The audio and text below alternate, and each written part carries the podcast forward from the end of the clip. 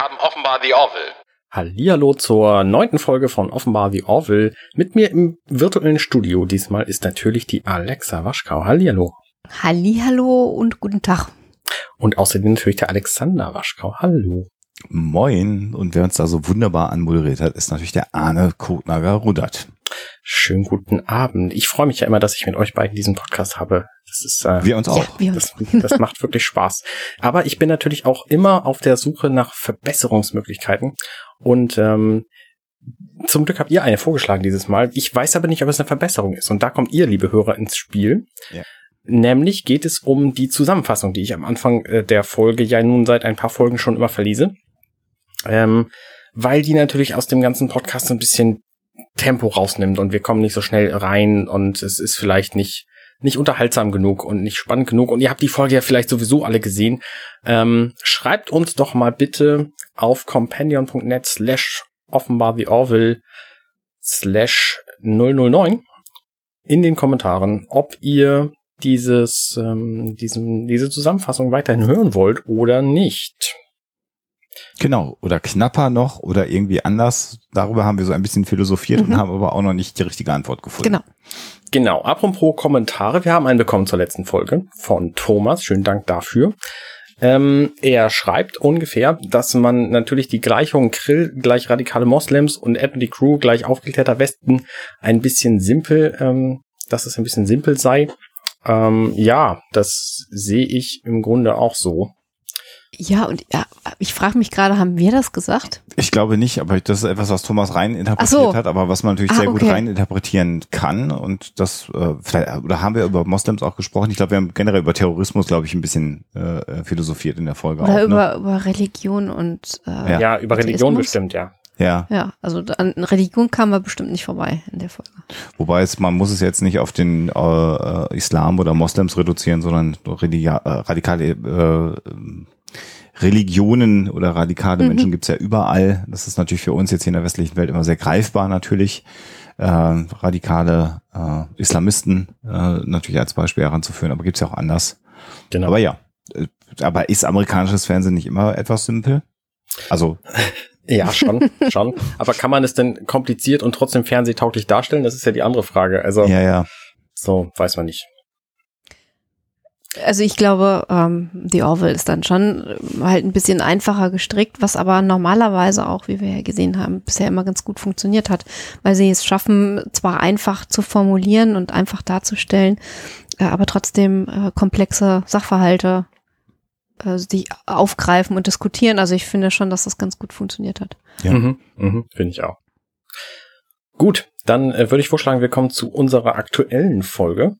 Ja, und äh, vielleicht noch der zweite Gedanke von Thomas, das wir ihn nochmal zitiert haben, wenn wir schon ansprechen, nämlich die Idee, dass man dieses, äh, also das, das Lichtsystem so schnell, so hell machen kann, dass die Leute verbrennen. So, mhm. da haben wir ja gesagt, das sei ja ziemlich doof, dass man das so einbaut. Äh, und da setzt er entgegen, dass man natürlich bei jedem Menschenraumschiff die Lebenserhaltung ausschalten mhm. kann. Da hat er nicht ganz unrecht. Ja, das stimmt. Er, ja, er hat zwar nicht ganz unrecht, das ist aber schon was völlig anderes. Weil Lebenserhaltung ist ein aktives System, was den Menschen am Leben erhält, ja. Also, ne, wenn sie Dunkelheitslampen hätten, die wir ausschalten könnten. So, das wäre so das Äquivalent zu dieser Lebenserhaltung. Aber das es stimmt. gibt ja nun einfach Helligkeitslampen. Also die haben quasi aktiv, das wäre so ein bisschen das Verhältnis, als wenn wir in unserem Raumschiffen irgendwie ein, ein Gift in die Atmosphäre Sprühapparat einbauen würden, den wir nicht benutzen. Oder, oder ein CO2-Überdosier-Mechanismus. Ja, genau, genau. Ja, das stimmt vielleicht, ja. So. Also es, es kommt nicht ganz hin und es ist nicht wahnsinnig logisch für mich, jedenfalls. Aber natürlich gibt's wie gesagt, auch auf, auf menschlichen Raumschiffen Quatsch, um die Leute einfach mal eben alle umzubringen. Logisch, weil Menschen einfach auch nicht für den Weltraum gemacht sind. Das ist sowieso ja. so. Das stimmt. Okay, jetzt aber ähm, die Folge, die wir besprechen wollen dieses Mal, heißt Mehrheitsprinzip. Ja. Ähm, genau. Und ist die Heißt im Folge. ist die siebte Folge und heißt genau, im Original Majority Rule. Ja. Ah, genau. Das Richtig. ist der Originaltitel. Mhm. Sehr gut, das vergesse ich immer. Genau, und Erstausstrahlung war am 3. April 2018 in den Vereinigten hm. Staaten. Also etwas mehr als zwei Jahre jetzt alt. Zweieinhalb Jahre ungefähr. Die Älteren von euch werden sich daran erinnern. Ja, genau. In, in der Prä-Corona-Zeit. Genau. Als man, als man noch rausgehen konnte und eben nicht Fernsehen Mhm. geguckt hat. Ach komm, Genau. egal. Mach Als weiter. man andere Leute auf die Brust tippen durfte, wie sie das in dieser Hör Folge machen. bloß auf. So, okay. Also, wir, ähm, ich verlese, wie gesagt, meine Zusammenfassung. Das Schlafzimmer von Lisella. Eine junge Frau wacht auf und macht sich fertig. Im Fernseher werden zwei ältere Männer, Louis und Tom, interviewt. Lisella downvotet die beiden. Anstalt für Korrekturen. Louis und Tom werden anscheinend verhaftet. Tom will fliehen und wird erschossen. Louis kommt in eine Maschine, die wie ein elektrischer Stuhl aussieht. Er bekommt 10 Millionen Downvotes und die Maschine wird angeschaltet. Vorspann. Orville-Brücke. Denn die Orville kommt bei einem Plaket, Pla Plakat Planeten namens Sagas 4 an. Einem Planeten, der wohl in seiner Entwicklung dem 21. Jahrhundert auf der Erde ähnlich ist. Ein Landeteam wird zusammengestellt, um nach den zwei Anthropologen zu suchen, die dort für Forschung hingeschickt wurden und sich nicht mehr melden. Das Team besteht aus Kelly Grayson, Alara Kitan, John Lamar und Claire Finn. Der Auftrag ist nicht aufzufallen und die beiden Anthropologen, nämlich Louis und Tom, zu finden. Sie fliegen mit einem Shuttle runter. Auf dem Planeten ähm, geben verschiedene Leute sich gegenseitig Upvotes und Downvotes jeweils über einen Badge, den alle Erwachsenen tragen. Das Team kommt an. Als sie anhand von Fotos nach Louis und Tom fragen, erfahren sie, dass sie Badges brauchen und kriegen schwarz welche verkauft. Sie werden an ein Café verwiesen. Auf dem Weg zu dem Café befragt John Alara nach ihren Beziehungen. Als sie sagt, ihr letzter Freund hätte zu Grindy getanzt, führt John unter den Blicken von Passanten an einer Statue vor, wie man Grindy tanzt. Im Café wird eine Frau von Lysella rausgeworfen, weil sie 500.000 Downvotes hat. Sie fragt nach Louis und Tom, als John auf seinem Badge plötzlich tausende Downvotes bekommt. Ein Video von seinem Tanz läuft auf einem Bildschirm. Als sie aus dem Café rauskommen, werden sie von Passanten belagert und John bekommt mehr Downvotes. Kelly will sie schnell zum Shuttle bringen, doch John wird verhaftet. Ed bespricht mit einem Admiral, was John getan hat und darf ihn nicht herausholen, also John, um in die Entwicklung des Planeten nicht einzugreifen. Sie müssen sich an die Regeln des Planeten halten. Polizeiwache. John bekommt Besuch von einem Anwalt. Der Anwalt ist aber kein Anwalt, sondern ein Öffentlichkeitsberater, der John bei seiner Entschuldigungstour beraten will. John erfährt, dass er die Millionen Downvotes, die er bekommen hat, dass die äh, sein Tanzen zu einem Verbrechen gemacht haben. Er hat drei Interviews auf seiner Tour zu machen und wenn er unter 10 Millionen Downvotes bleibt, kann er gehen. Wenn nicht, wird er korrigiert. Sein Gehirn wird also verändert. Polizeistation noch mehr Exposition. Claire erklärt, dass die Bestrafung ihn wirklich nachhaltig schädigen könnte. Wenn sie Louis und Tom fänden, könnten sie, könnten sie es genauer erforschen. John nimmt Kelly als Begleitung mit auf seine Tour. Fernsehstudio. John hat sein erstes Interview. Er wird von drei Frauen interviewt, die ihn verachten und schlägt sich schlecht. Die Brückenstuhl verfolgt die Show und versteht sie nicht. Isaac sagt, es sei eine absolute Demokratie. Gordon vergleicht es mit American Idol. Bei der folgenden Voting-Session kommt John auf 4 Millionen Downvotes. Im Café treffen Claire und Elara wieder auf Lisella, die sie nach Louis und Tom befragen. Sie werden durch Umstände gezwungen, sie in ihre Geschichte einzuweihen und gehen sie betrunken machen. In einem Café weihen Claire und Alara sie ein. Betrunken glaubt sie ihnen. Sie verrät ihnen, dass Tom gestorben ist und wo Louis wohnt. Die drei gehen zu Louis Apartment, der freundlich ruhig auf dem Bett sitzt. Sie nehmen ihn mit zur Orville, wo er untersucht und als Gehirn gebraten diagnostiziert wird.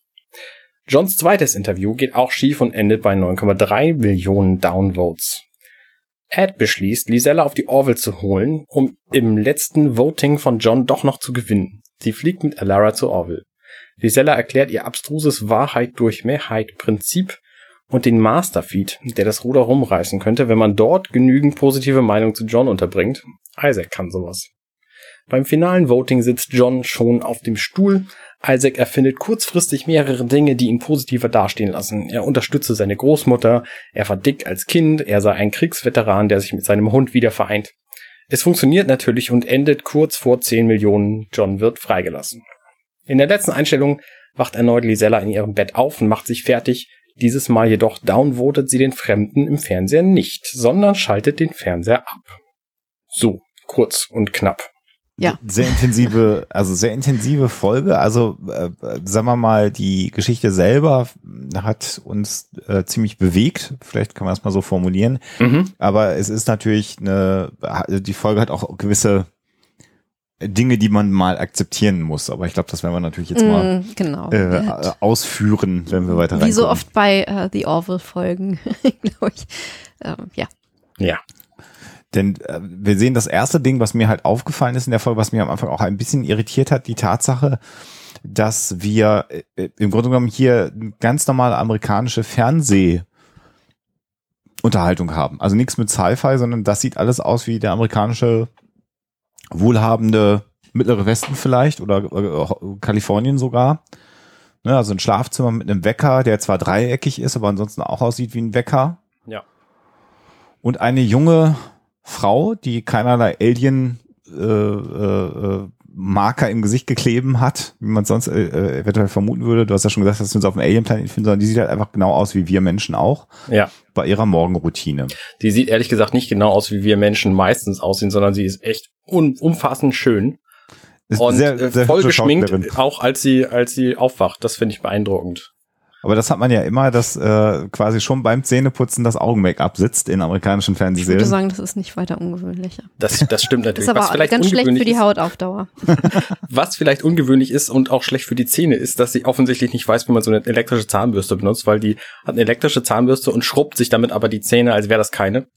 Ähm, ja, das äh, gut, kann man machen. Genau. Aber sie hat ja vorher auch schon ihre Hand voll auf diesen dreieckigen Wecker gehauen und da müsste eigentlich ein Loch drin sein, aber ist offensichtlich Also in der Hand natürlich. Ja, in der Hand, Gange. Und dann sehen wir eben äh, The Breakfast Show. Also es ist auch ziemlich irritierend im Grunde genommen, weil das auch aus wie ganz normales amerikanisches Fernsehen mit dem Unterschied, dass wir eben diese Up- und Down-Votes ähm, sehen können.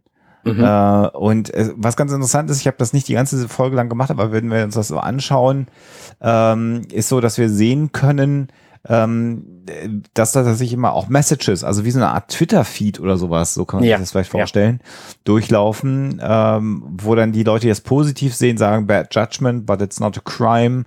Wir sollten uns eher auf wichtige Dinge konzentrieren und bei der Seite der äh, negativen Stimmen, die hier im Verhältnis äh, 8000 zu fast 8 Millionen aktuell liegt, äh, eben genau das Gegenteil. Menschen, die sagen, unglaublich, was die sich geleistet haben, das geht gar nicht, terrible. Und was wir hier halt erleben, und das sollten wir vielleicht am Anfang schon mal diskutieren, ist eben ein Social äh, Voting System, Alexa, oder wie ist das Fachwort? Wie, wie nennt man das? Ja, so ein Score. Social, Social. Scoring, Mhm. das ist das Wort. Und es gibt ja erstaunlicherweise in unserer Welt, auf unserem Planeten, Länder, die im Grunde genommen darüber nachdenken, sowas einzuführen. Ähm, also China Mhm. ist ja darüber am Nachdenken, so ein Social Scoring System einzuführen.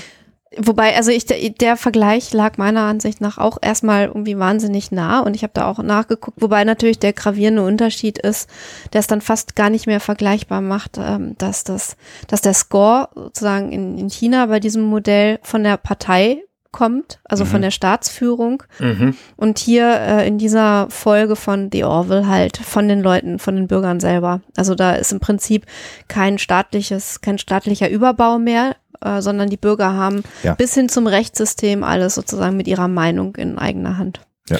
Ja.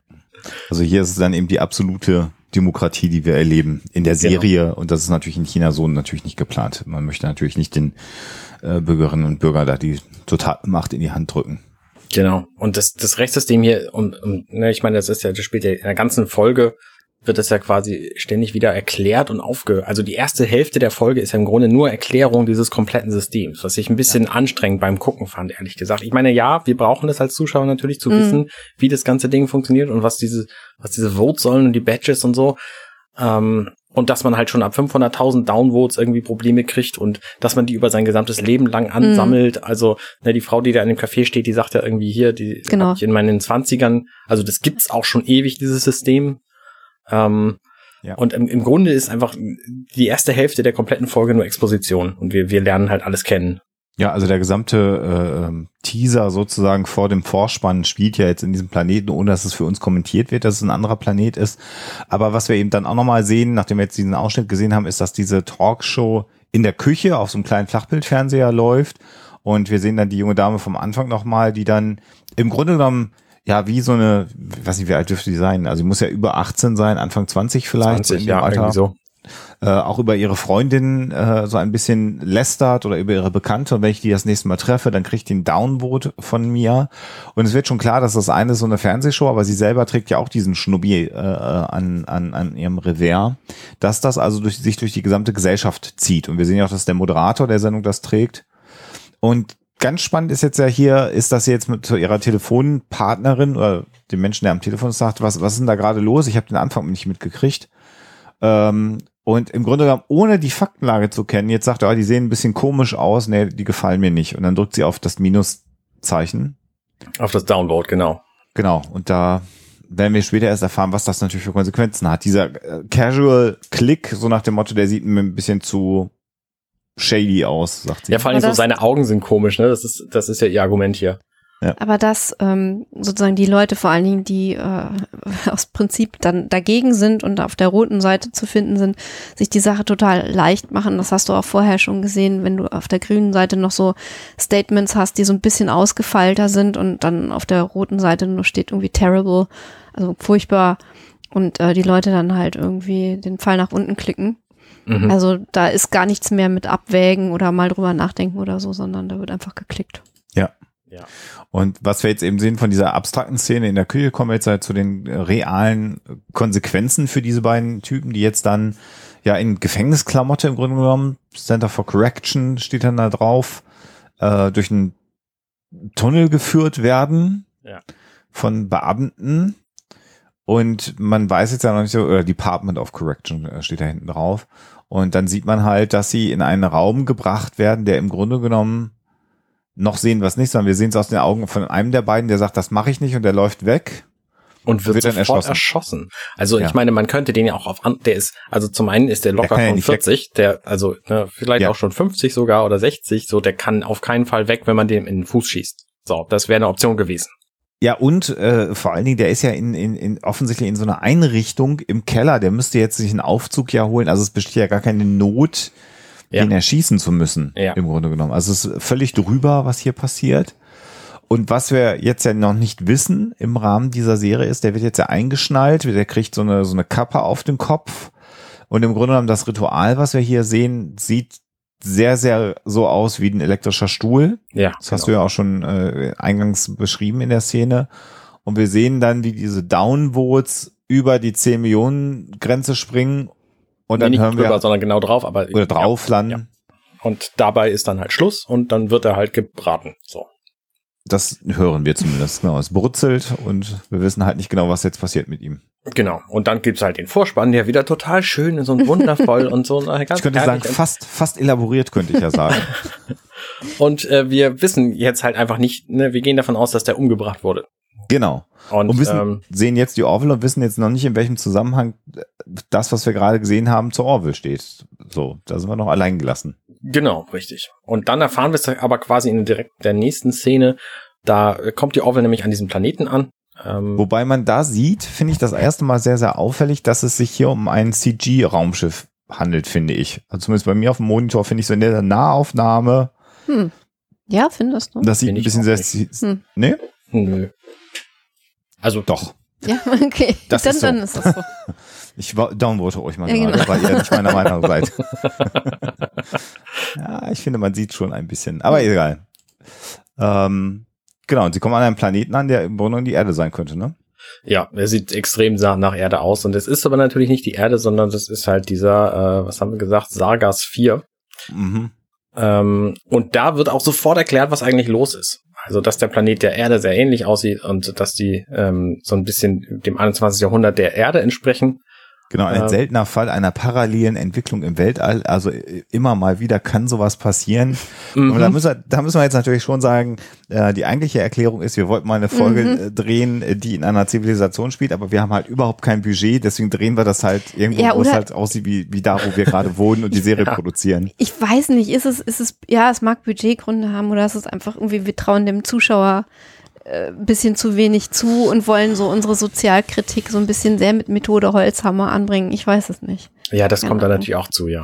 Wahrscheinlich beißen ein bisschen, aber wenn die lustige Öhrchen oder lustige Nasen gehabt hätten, hätte das ja auch funktioniert, oder? Also, dass die so Ja, gar das nicht. meine ich ja. Also das meiner Meinung nach hätte das der Zuschauer auch gefressen, aber vielleicht haben sie da gedacht, nee, gehen wir mal auf Nummer sicher. Keine Ahnung. Ich glaube eher, dass man gedacht hat, nee, ist leider ein bisschen teuer.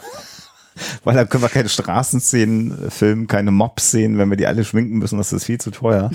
Aber Ähm, es, es hat natürlich auch äh, den Effekt, dass wir uns einfach damit noch besser äh, zurecht. Natürlich. Weil diese Mhm. Welt, die sieht unsere einfach sehr, sehr ähnlich. Die Leute sehen genauso aus wie wir. Wir kennen auch Cafés, wir kennen auch irgendwie Straßen, wo Leute drauf rumlaufen und wir kennen vor allen Dingen auch Social Networks, wo es eben Up- und Downvotes gibt und so ein Feed, ne, das, das kennen wir halt im Grunde alles. Mhm. Ne, ich meine, ich bin seit 2008 bei Twitter und Facebook gibt's seit 2004, also oder drei oder keine Ahnung, 1493, ich weiß es nicht genau. Jedenfalls ist das alles schon ziemlich alt für uns und deswegen ist diese Folge natürlich auch so ein bisschen äh, der, der Spiegel, der uns vorgehalten wird. Mhm. Und was halt ganz lustig ist, ist ja, dass ähm, hier ähm, Gordon so ein paar lustige Anmerkungen macht und sagt, ach cool, das ist also genauso wie früher auf der Erde. Wenn ich da jetzt runtergehen würde, dann könnte ich einen Manwich essen. Und man denkt so, ah gut, dass sie den nicht runterschicken. Das wäre ja ein, ein purer Albtraum. Genau das ist so so der Kommentar, den er von Ed Mercer kriegt. Nein, nein, da drunter, da unten machen wir keinen Unsinn im Grunde genommen. Mhm. Aber leider passiert genau das, ja. Ja, und dann schickt er ausgerechnet den Offizier runter, von dem er weiß, dass er impulsiv ist. Und Ja. so, da, da kommen wir später zu. Da, ich wollte gerade sagen, dazu sage ich dann auch noch was in zugegebener Zeit. Ähm, übrigens, das mit diesen Anthropologen hier, das ist ja auch schon gerade bei Star Trek äh, so ein Thema. gängiges äh, Motiv, dass du irgendwo Anthropologen hinschickst, die dann eine Zivilisation studieren sollen. Und da äh, ist halt auch jedes Mal das Klischee, dass die dann natürlich irgendwie äh, ein Problem bekommen in dem Augenblick, wo äh, die äh, Spezies, die sie da beobachten, irgendwie spitz kriegt, dass sie beobachtet werden. Das ist schon fast ein Star Trek-Klischee. Ähm, und es ist tatsächlich so, also es gibt da so, so mehrere Schulen, wenn du in die Ethnologie guckst. Also du hast bei dieser Feldforschung entweder die Möglichkeit, dass die Leute halt wissen, dass sie beobachtet werden. Dann kannst du auch Befragungen machen und kannst die Leute eben ähm, auch selber sozusagen an der Forschung teilnehmen lassen, aktiv. Ähm, und äh, dann gibt's natürlich die, die Variante, dass die ähm, beobachtet werden, indem der Forscher sozusagen da richtig eintaucht und den Alltag komplett mitlebt. Ähm, wobei es wahrscheinlich nicht der Fall sein wird, jemals, dass die äh, Leute, die da studiert werden, überhaupt keine Ahnung haben, dass sie gerade studiert werden. Also das wird man, wird man wahrscheinlich immer so ein bisschen merken. Und dann ist natürlich immer die Frage, das Ganze ist auch so, so ein bisschen, ist zwar ein beliebtes Tool in der Forschung, ist aber ziemlich fehleranfällig, weil du natürlich in dem Augenblick, wo du irgendwo hinkommst und Leute studierst, äh, dein Forschungsobjekt veränderst. Das bleibt gar nicht aus. Dann hast du äh, dein äh, sozusagen eigenes äh, kulturelles Baggage, also dein eigenes kulturelles Gepäck, was du mit dir rumträgst. Äh, und es ist natürlich wahnsinnig schwer, das auch als Forscher sozusagen außen vor zu lassen und wirklich objektiv zu sein.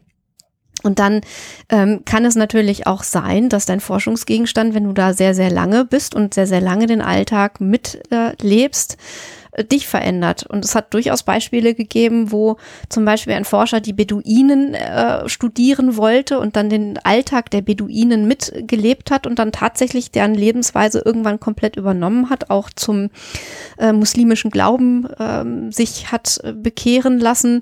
Und dann äh, sozusagen hat der Forschungsgegenstand sein komplettes Leben verändert. Äh, und das ist natürlich echt äh, was, was in der Forschung vorgekommen ist. Da kann man sich auch äh, Artikel dazu durchlesen, äh, wie es hier bei Star Trek dargestellt wird. Oder, äh, hier, bei ja, Star bei Trek. Star Trek, hier bei The Orville dargestellt wird, ist natürlich so die, die Star Trek-Variante der Anthropologie, die da betrieben wird und die auch hier zu großen Problemen führt.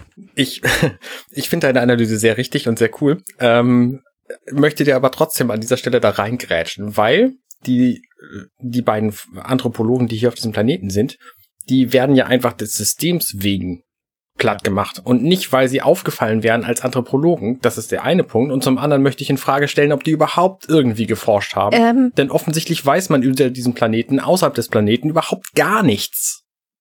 Nee, genau, also nein, das, das wollte ich auch nicht sagen, dass die nicht, dass die aufgefallen sind, weil sie Anthropologen waren, ähm, sondern es ist einfach gefährlich, gerade in so einer Gesellschaft als, als sozusagen mit einer Methode da dran zu gehen, wo, wo der Beobachtende nicht mal weiß, dass er beobachtet wird. Das ist natürlich logisch, dass die das so machen mussten, weil der Planet gar nicht weiß, dass Außerirdische existieren. Ähm, aber dass das natürlich ähm, Probleme birgt und gerade bei so einer Gesellschaft dazu führen kann, dass die einfach aufgrund des Systems einen riesen ähm, Ärger kriegen und da irgendwie untergehen in dieser Gesellschaftsmühle.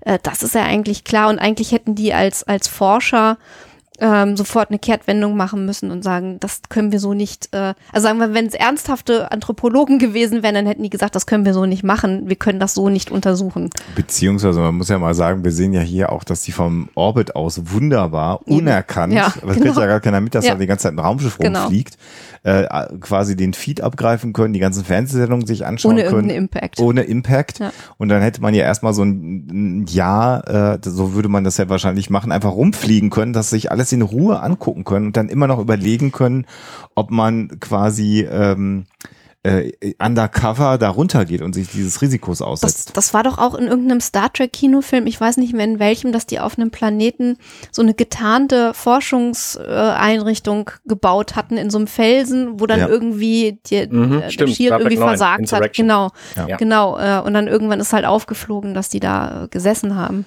Gab's Also- auch, gab's auch schon in der TNG-Serie tatsächlich so eine Folge. Ja, also, aber hier hätte man es halt besonders einfach haben können. Also kannst ja immer einen Monat dann, äh, ein Raumschiff einen Monat lang auf, auf äh, Forschungsreise schicken, dann kommen sie zurück oder wechseln sich ab. Ja. Und das sind ja Exploratory Vessels. Also das wäre die Orville eigentlich ein wunderbares Raumschiff, um einfach erstmal sehr viel Daten zu sammeln, ohne dass man sich in irgendeiner Form von Gefahr begibt. Aber klar, dann wäre die Serie halt nicht so spannend oder die Folge. Es ist auch, also allein aus diesem Aspekt finde ich die ganze Folge extrem furchtbar und sehr schlecht gemacht, weil, Ja. weil das alles überhaupt nicht bedacht ist. Also die wissen Ja. über diesen Planeten offensichtlich gar nichts. Auch die beiden Anthropologen. Ich meine, in der, in der Stunde, wo die da unten sind, also unsere, unsere Crew jetzt, da erfährt sie innerhalb von wenigen Minuten schon Dinge, die sehr relevant für das Überleben auf diesem Planeten Ja. sind. Und die beiden Anthropologen sind da angeblich vor einem Monat verschollen. Ich weiß nicht, wie lange sie da gewesen sind, aber wahrscheinlich, äh, wahrscheinlich nicht nur ein paar Minuten.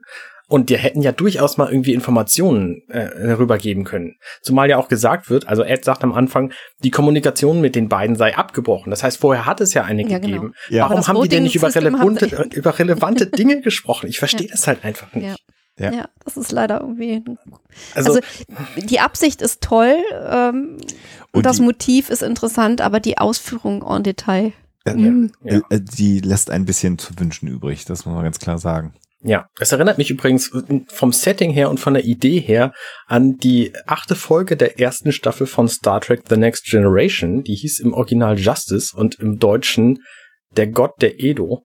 Ach ja. Ähm, oder das, Das war das, das Gesetz der Edo, wo Genau, die wo schöne Leute-Planeten sind und äh, Wesley dann in so ein Gewächshaus reinfällt und dann natürlich auch der Gesetze der, der Edo wegen einfach dann verurteilt wird zum Mhm. Tode. Das ist ja hier quasi genau das gleiche Thema. Also offensichtlich muss man am Anfang der, achten, der, der ersten Staffel irgendwie so eine Folge haben. Ja. Genau. Ja. Und was wir dann natürlich jetzt sehen, ist, dass wir hier die Gelegenheit haben, Teile der Crew in äh, Contemporary Clothing zu sehen. Das heißt, wir haben John Lamar, äh, Dr. Finn, äh, Kelly und äh, Lara Kitan in äh, Menschenkleidung. Und was halt ganz witzig ist, wenn man die Anspielung mag, ist, dass sie Entschuldigung, was wolltest du sagen? Nee, nee, sag du ruhig. mit dem mit dem Schal, den äh, Lara Mhm. um, um Kopf hat, natürlich da sofort so eine Reminiszenz an den Kinofilm Star Trek 4, Mhm. ähm, Spock. Äh, Spock äh, natürlich aufgegriffen wird. Was ich auch sehr witzig finde, ist, dass bei John Lamar, er sagt, das sei eine Skinny Jeans und die würde ihm alles Mögliche abschnüren. Ähm, dabei sieht man eigentlich, dass die äh, relativ weit noch geschnitten ist. Also ich meine, es sieht schick aus, steht ihm gut, sitzt auch gut, aber das ist bei weitem keine wirkliche Skinny Jeans. Ja, so. Also da weiß ich auch nicht, warum sie das nicht dann auch so durchgezogen haben. Und was auffällt, das ist mir in der Serie auch aufgefallen, sieht man aber auch hier schon so in, in, in der Szene, wenn dann äh, der Raum mit allen Vieren äh, ge, ge, gezeigt wird, wie, wie riesengroß tatsächlich Adriana Pelicki ist. Mhm. Also die hat jetzt nicht die höchsten Absätze, die Frauen haben ungefähr alle vergleichbare Absätze, aber die ist halt einfach ein Kopf größer als der Rest. Das ist schon echt erstaunlich. Also muss man mal nachgucken, wie groß die wirklich ist, aber ich glaube, die ist wirklich sehr groß einfach. Ja. lang, sagen wir es mal so. Körperlänge. Größe ist ja wieder was anderes. Genau, dann wählen sie aber dieses Tuch für Lara interessanterweise ab und geben ihr so einen hässlichen Hut, Der ja, der ja später Probleme dann auch noch für Probleme sorgt, so was natürlich auch so ohne Vorbereitung so einfach so einen Hut aufsetzen, ist einfach Ja. Quatsch. So, ich meine, auch dieses Blumenmuster, was sie auf ihrer jo auf ihrer Jeansjacke hinten hat, das könnte auch von irgendeiner, äh, was weiß ich, von irgendeiner bösen Motorradgang Mhm. oder so sein. Weil Ähm, sie wissen ja nichts. weil sie Oder es wissen ja gibt- offenbar gar nichts. Oder es gibt diese Blumen auf dem Planeten nicht und dann hätte sie irgendwelche Alien-Blumen auf dem Rücken. Also das ja, ist so, stimmt, ja. Mhm. ja, da geht's ein Offensichtlich, offensichtlich gibt's dieses, gibt's da aber auch noch andere Dinge, die sie nicht kennen, nämlich zum Beispiel Geld. Ed kommt jetzt Ja. rein und gibt ihnen erstmal Geld und sie so, hä, was macht man denn damit? Naja, man gibt den Leuten das und dann machen sie Dinge für einen. Hä, was ist denn das für ein Quatsch? ja, wo man auch Hä? denkt, es müsste doch ein Briefing generell geben. Also es ist, Also die Anthropologen haben nicht gut gearbeitet, halten wir das mal Ja, fest. und es wäre ziemlich albern, wenn es auf dem Planeten keinen Jeansstoff gäbe. Stell dir mal vor, die kommen auf Planeten, wo der Jeansstoff gar nicht entwickelt worden ist, dann würden die ja total auffallen, weil die, also ich meine, das ist auch ein Jeanshemd, was, was, was Kelly anhat, Ja, die oder? tragen auffallend viel Ja. Jeans. Ja, Ja. Das, Ja. Und wir stellen natürlich, jetzt kommt natürlich nochmal so die emotionale Komponente. Also, die Folge ist ja insgesamt, äh, Fazit machen wir nachher, ähm, äh, nochmal eine emotionale Komponente hinzu, weil nämlich ähm, Dr. Finn äh, einen der beiden Anthropologen sehr, sehr gut kennt und ähm, Ed sie ein bisschen be ähm, beruhigen möchte und sagt, das wird schon alles klappen, du wirst ihn finden. Und was wir hier haben, ist, ähm, wir haben ja im Gegensatz zu Star Trek, um das mal abzusetzen, wir haben ja nicht sowas wie eine Prime Directive in dieser Serie. Das heißt, was hier gerade so ge- gemacht wird, also fallt nicht auf, ihr geht da hin, ihr holt die Anthropologen, dann geht ihr wieder, ist ja so ein bisschen aus eigenem Antrieb, weil es dieses starre, starre Regelwerk, was ja auch fünf Millionen Mal gebrochen wird in Star Trek, davon mal ganz ab, aber das scheint es ja auch gar nicht zu geben, dieses Framework der, der Prime Directive, das gibt's ja hier scheinbar gar nicht in dieser Serie. Es ist jedenfalls kein ausgesprochenes Gesetz. Ich meine, sie verhandeln ja trotzdem so ein bisschen danach. Also Genau. äh, ungefähr so wie in, wie in Star Trek 9 eben auch, äh, in Insurrection, wo die da irgendwie in so einen Felsen so ein Beobachtungslabor bauen, wollten die Anthropologen sich hier ja auch nicht wirklich einmischen. Und das ist jetzt halt passiert so und ähm, eigentlich war das aber auch nicht der Plan. Und der Mhm. Admiral, mit dem Ed dann später spricht und sagt, hier, John musst du auf jeden Fall unten deren Gesetzen äh, überlassen, der hat ja offensichtlich auch das als Vorbild. Irgendwie so eine, so eine erste Direktive. Und dann endet es damit, dass er noch sagt, mach was mit deiner Nase. Wo ich dann auch denke, also wenn sie irgendwelche Hologeneratoren in der Folge davor haben, Mhm. damit sie aussehen wie Krill, Mhm. warum machen sie ihr nicht einfach so einen Hologenerator, damit sie aussieht wie ein Mensch? Das wäre ja die einfachste Lösung gewesen. Ja, weil das, das ist eine, eindeutig eine Hommage an Star Trek. Genau, jetzt hat sie halt äh, nicht nur die Ohren verdeckt durch diesen Hut, sondern hat jetzt auch noch ein Pflaster auf der Nase. Wäre praktischer gewesen, wenn die da eine Pandemie gehabt hätten. genau. Eigentlich ist das nicht praktisch für gar nichts. Und äh, John meckert dann auf dem Flug und wackelt rum und sagt, wenn er sich ein bisschen zurücklehnen würde, würde diese Jeans ihm eine Vasektomie geben. Mhm. Also ist auch ein bisschen sehr übertrieben. Naja, vielleicht sieht er das einfach so, das ist Ja. okay. Was sie, was sie äh, natürlich haben, was wir hier sehen, ist, dass die Shuttles halt einen, einen Cloaking-Mechanism haben. Das finde ich ja auch ganz spannend. Ja, aber immer noch keine Transporter. Also ne, das ist Ja. offensichtlich einfacher, Dinge zu tarnen, als Dinge zu transportieren. Genau. Und dann sind wir in Los Angeles. Äh, also ich meine, hier ist es natürlich wirklich blatantly. Also die haben im Grunde genommen hier einfach nur einmal wahrscheinlich die die äh, Schilder an den Gebäuden etwas mit CG geändert und eine große ein großes Billboard mit mit rot und grünem Pfeil und diesem angeblichen Feed eingeblendet. Und ansonsten ist es einfach komplett Downtown Los Angeles, würde ich behaupten, was wir hier sehen. Mhm. Wobei selbst das, also dieses Plaza Shops, das ist sicherlich mit, ich weiß nicht, ob sie es draufgestellt haben, könnte auch CG sein. Ja, weiß weiß man man nicht. Keine Ahnung. Was, was halt gerade billiger war, was man äh, zu machen. Und dann sehen wir tatsächlich, also vom Taxi über andere Dinge her im Grunde genommen nicht nichts, was anders aussieht. Was wir sehen, ist, dass der Kragen von diesem Typen äh, ein bisschen anders geschnitten ist, fällt mir gerade auf, tatsächlich das erste Mal. Der hat nämlich so einen, äh, so, einen- so einen zweifachen Kragen an seinem Oberhemd. Das ist mir vorher gar nicht aufgefallen. Oder Ja. bilde ich mir das ein? Nee, es ist so eine zweite Kante hier an dem Kragen Hm. dran. Mhm. Und das ist, das sehe ich jetzt erst, die haben alle den Eldridge als Krawattenknoten. Also Ah, die ja. beiden Typen hier haben den und der, der, ähm, dieser Lawyer nachher auch.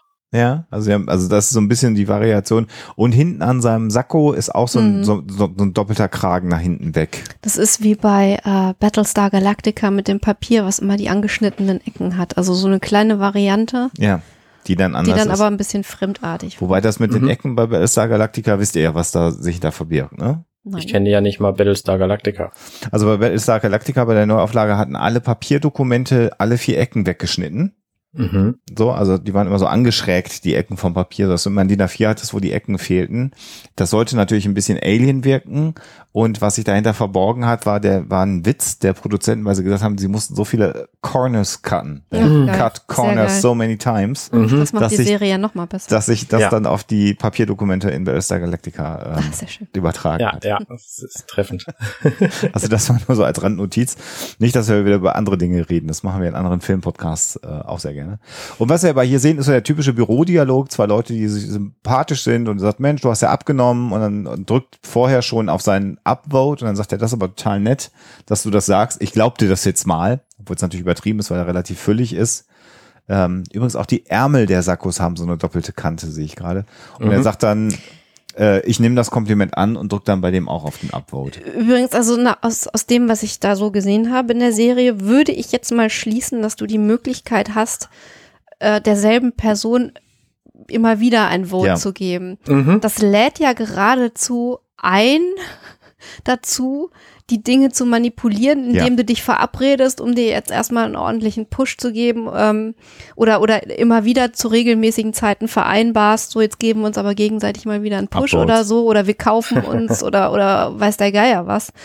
Ähm, Ähm. das lädt irgendwie ein zu manipulieren. Ich, das, also vermutlich werden sie natürlich irgendwie Vorrichtungen haben, dass du das rausfiltern kannst, aber in dem Augenblick, wo eine Person derselben Person öfter mal ein Vote geben kann, Schwierig, ne? ja, Du, ich habe da eine ganz andere Theorie, weil offensichtlich hat ja diese Upvoting-Funktion überhaupt null Relevanz für irgendwas in dieser Serie. In, in, diesem, in dieser Welt. Das Downvoten ist super gefährlich und das Upvoten bringt überhaupt gar nichts. Vielleicht, wenn du Karriere machen willst.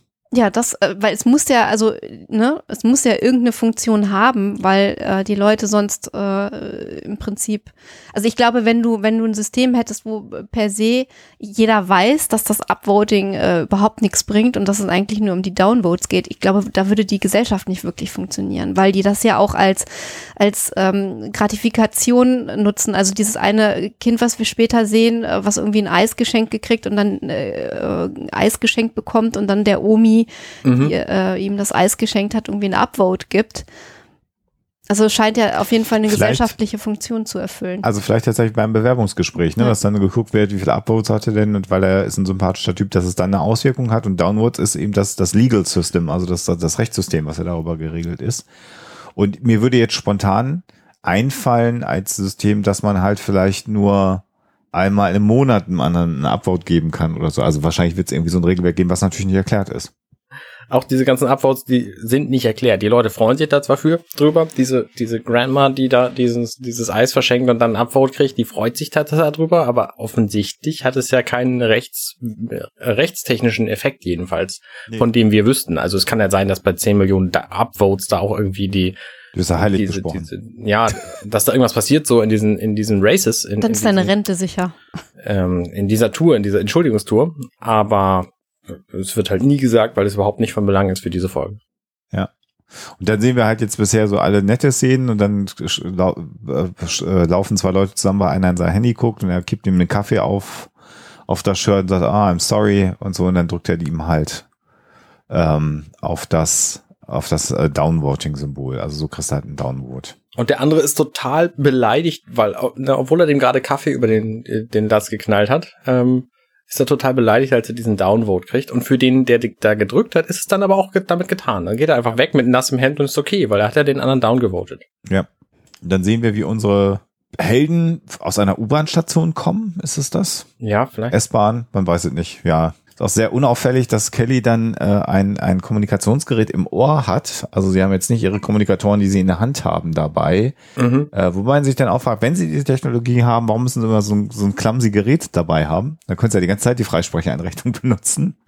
Ja, also würde ich jetzt mal sagen, wenn man die eh benutzen mhm. kann, aber äh, klar. Und es ist natürlich auch überhaupt nicht unauffällig. Also weil sie ja in normaler Lautstärke spricht, also alle um sie herum kriegen natürlich mit, dass sie jetzt gerade mit irgendwas, was Orville heißt, ähm, telefoniert oder was auch immer. Also es ist natürlich auch dieses typische Trope von Undercover mit einem Knopf im Ohr. Ja. Und die anderen kriegen es nicht mit, weil im Drehbuch steht, dass sie das nicht mitkriegen sollen. Naja, offensichtlich haben die aber auch Technologie, die wir in unserer Zeit nicht haben, weil diese Upvote-Geschichten, also die haben ja alle so ein Badge. Das heißt, die gehen jetzt hier auch zu so einem, zu so einem Zeitschriftenverkäufer und fragen den irgendwie nach den beiden Typen und der sagt dann, was, ihr habt kein Badge, ich verkaufe euch was, aber mhm. ähm, das ist alles schwarz und so, hier, da habt ihr schon 200.000 Upvotes drauf, ist alles cool. Ähm, ich frage mich, wie die Funktechnologie von diesen Dingern funktioniert mm. und wie mhm. die Batterie von diesen Dingern funktioniert. Weil das genau. beides Techniken sind, also Funk, okay, meinetwegen, aber Batterie kannst du in unserer Welt jedenfalls nicht so abbilden. Das funktioniert. Naja, und es muss ja dann halt auch irgendwie an die Identität sofort ja. äh, geknüpft sein, denn mhm. ähm, das, also du pinnst dir das Ding irgendwie an die Klamotten und in dem Augenblick funktioniert das und du bist Teil von diesem äh, Stream auch der da läuft die ganze Zeit. Ja. Äh, und insofern, ähm, also das müsste ja eigentlich irgendwelchen Leuten ähm, der Exekutive, die wir auch gesehen haben, die gibt es ja, das sind die Leute, mhm. die irgendwie den, den Anthropologen da auf den heißen Stuhl verfachtet haben. Ähm, müsste denen ja auffallen, wenn da irgendwie neue Leute äh, im Stream dazukommen auf einmal, urplötzlich. Ähm, und dann äh, kannst du halt, äh, ist halt die Frage, können die Rückschlüsse auf die Person irgendwie ziehen, das Alter oder wie auch immer. Und wenn du dann siehst und du hast jemanden, der über 30 ist und auf einmal da im Stream aufpoppt ähm, und nicht jemand, der gerade 18 geworden ist und den da neu äh, bekommen hat, I don't know. Tja. Was, man nochmal sagen darf, ich habe auf die Mode währenddessen so ein bisschen geguckt. Also alles, was ihr sagt, ja, ganz genau. Es macht natürlich auch hier wieder, das ist so ein bisschen Magie und nicht Technologie, was wir hier erleben. Ähm, dass der Zeitungsverkäufer auch so einen Doppelkragen hat und interessanterweise hat Johns Jacke auch einen Doppelkragen. Die Jeansjacke oder das Jeanshemd von Alara hat das auch, äh, aber nicht von Kelly. Äh, mhm. das ist ganz interessant, wenn man sich das anschaut. Also bei, bei, bei Lara und, und John Lamar hat man darauf geachtet, diesen doppelten Kragen zu machen, äh, aber nicht bei Kelly. Ja, stimmt. Also offens offensichtlich können die irgendwas, wissen die irgendwas schon, ja. Und, äh, aber nicht, nicht das Relevante. Das, so. Ja, nicht das, was wirklich wichtig ist. Und jetzt kommt die Szene, die mich zum, zum ersten Mal in dieser Folge extrem aufgeregt hat, nämlich, dass John mit Alara redet und sie irgendwie über ihren Freund ausfragt während einer Mission, was, mhm. was vielleicht gerade noch so okay ist. Ähm, weil wenn sie nicht antworten würde, dann, wollen würde, dann würde sie es einfach lassen.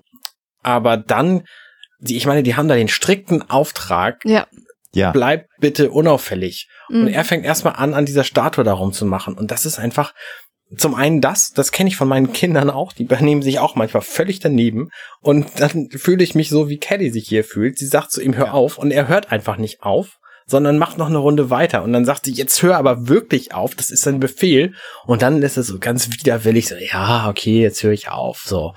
Und Oh, also als aus Elternsicht ist das eine ganz, ganz gruselige Szene, weil ich kann das total nachvollziehen und ich verstehe diesen John Lamar, der ja nun hier ein Erwachsener sein soll, verstehe ich überhaupt gar nicht null.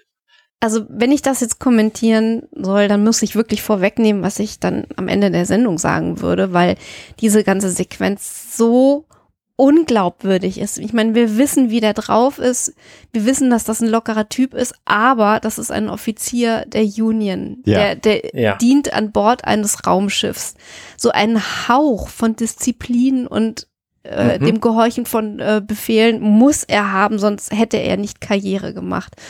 Und dass so jemand, äh, also auf so einer Mission, von der sie alle wissen, dass die heikel ist, sich so benimmt, das nehme ich den nicht ab. Also sorry, aber bei aller Liebe. Ich hätte tatsächlich okay gefunden, wenn er irgendwie da hingegangen wäre und damit angefangen hätte, aber dann sofort bemerkt, dass es nicht hinhaut, von sich ja, aus. Aber ja. ne Kelly sagt es dann und muss es auch nochmal sagen, weil er sich dann, also nein, nein, definitiv nicht. Das macht das alles unfassbar unglaubwürdig.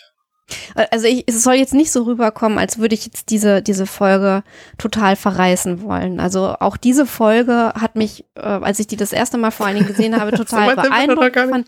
Ich weiß, ich weiß, ich weiß. Aber ich muss es an dieser Stelle, bevor die Leute irgendwie sagen, äh, so geht das aber nicht weiter, äh, muss ich das einmal erwähnen. Ich fand die Folge höchst interessant, aber da sind halt echt so ein paar Schwächen drin. Das ist wirklich, glaube ich, äh, dem Umstand geschuldet, dass man, äh, sind wir auch wieder bei dem Dialog, den wir am Anfang hatten, Arne, das so deutlich machen wollte, dass das auch jeder versteht. Ich glaube aber, man mhm. hätte äh, im, im Writers Room wahrscheinlich 25 andere unauffälligere Situationen finden können, die John Lamar in die gleiche Situation gebracht haben. Wenn wir gesehen haben, dass der Typ wir erfahren ja nachher, weswegen der eine erschossen worden ist und der andere sein Gehirn gebraten bekommen hat. Richtig. Das hätte man wunderbar äh, auf diesem Niveau auch halten müssen. Hier war, glaube ich, der Gedanke, John Lamar ist witzig, wir machen was Komödiantisches mhm. und es funktioniert halt im Gesamtkontext einfach nicht äh, so gut. Und wenn man das das erste Mal guckt, dann läuft's ja noch schnell an einem vorbei und man akzeptiert es, aber wenn man so eine Folge dann etwas genauer sich anschaut, wie wir das ja jetzt hier gerade machen, dann, dann wird es einem bewusst, dann sagt man, oh, Leute, da hättet ihr einfach ein bisschen besser was am Drehbuch machen können. Ähm, weil eine viel größere Kleinigkeit hätte genügt. Also ja, äh, ja. wenn man sich die ganze Folge, also es sind tausend andere Situationen geben können, die mhm. genau die das gleiche Predicament, also das gleiche Problem äh, hervorgerufen hätten und nicht dieser Schwachsinn, den sie hier gezeigt haben. Ja. Ja, so, finde ich. Ja.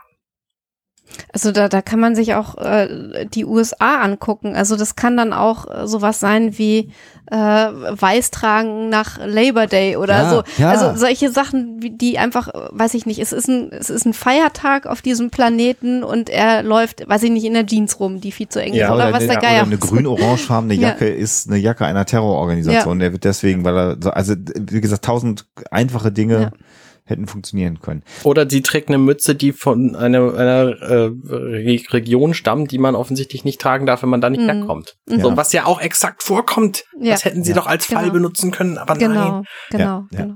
Na gut, was lass uns dann, weitergehen. Lass uns, genau. Äh, was, wir, was wir danach sehen, ist aber ein Punkt, der einfach hoch, hoch, hoch spannend ist. wir sehen nämlich dann wieder eine Fernsehdiskussion wo jemand sagt, naja, es ist doch völlig klar, dass wir hier eine Umweltverschmutzung haben durch Industriemüll in der Süd-Madaka, äh, im Süd-Madaka-Reservoir, äh, wahrscheinlich also ein Trinkwasserreservoir. Und da sagt dann der äh, äh, Moderator, sagt, naja, du kannst doch die Fakten nicht äh, leugnen. 74 Prozent der Leute haben gesagt, dass das nicht stimmt. Mhm, mh. Und da erleben wir tatsächlich ja. etwas, was wir hier gerade auch 2020, äh, wo wir das aufnehmen, aber auch schon davor erlebt haben, so eine Verschiebung des Diskurses wenn nur genügend Leute der Ansicht sind, dass etwas stimmt oder nicht stimmt, dann ist das die Wahrheit und nicht mehr die realen belegbaren Fakten. Und das ist das Absurde an, an dieser Folge.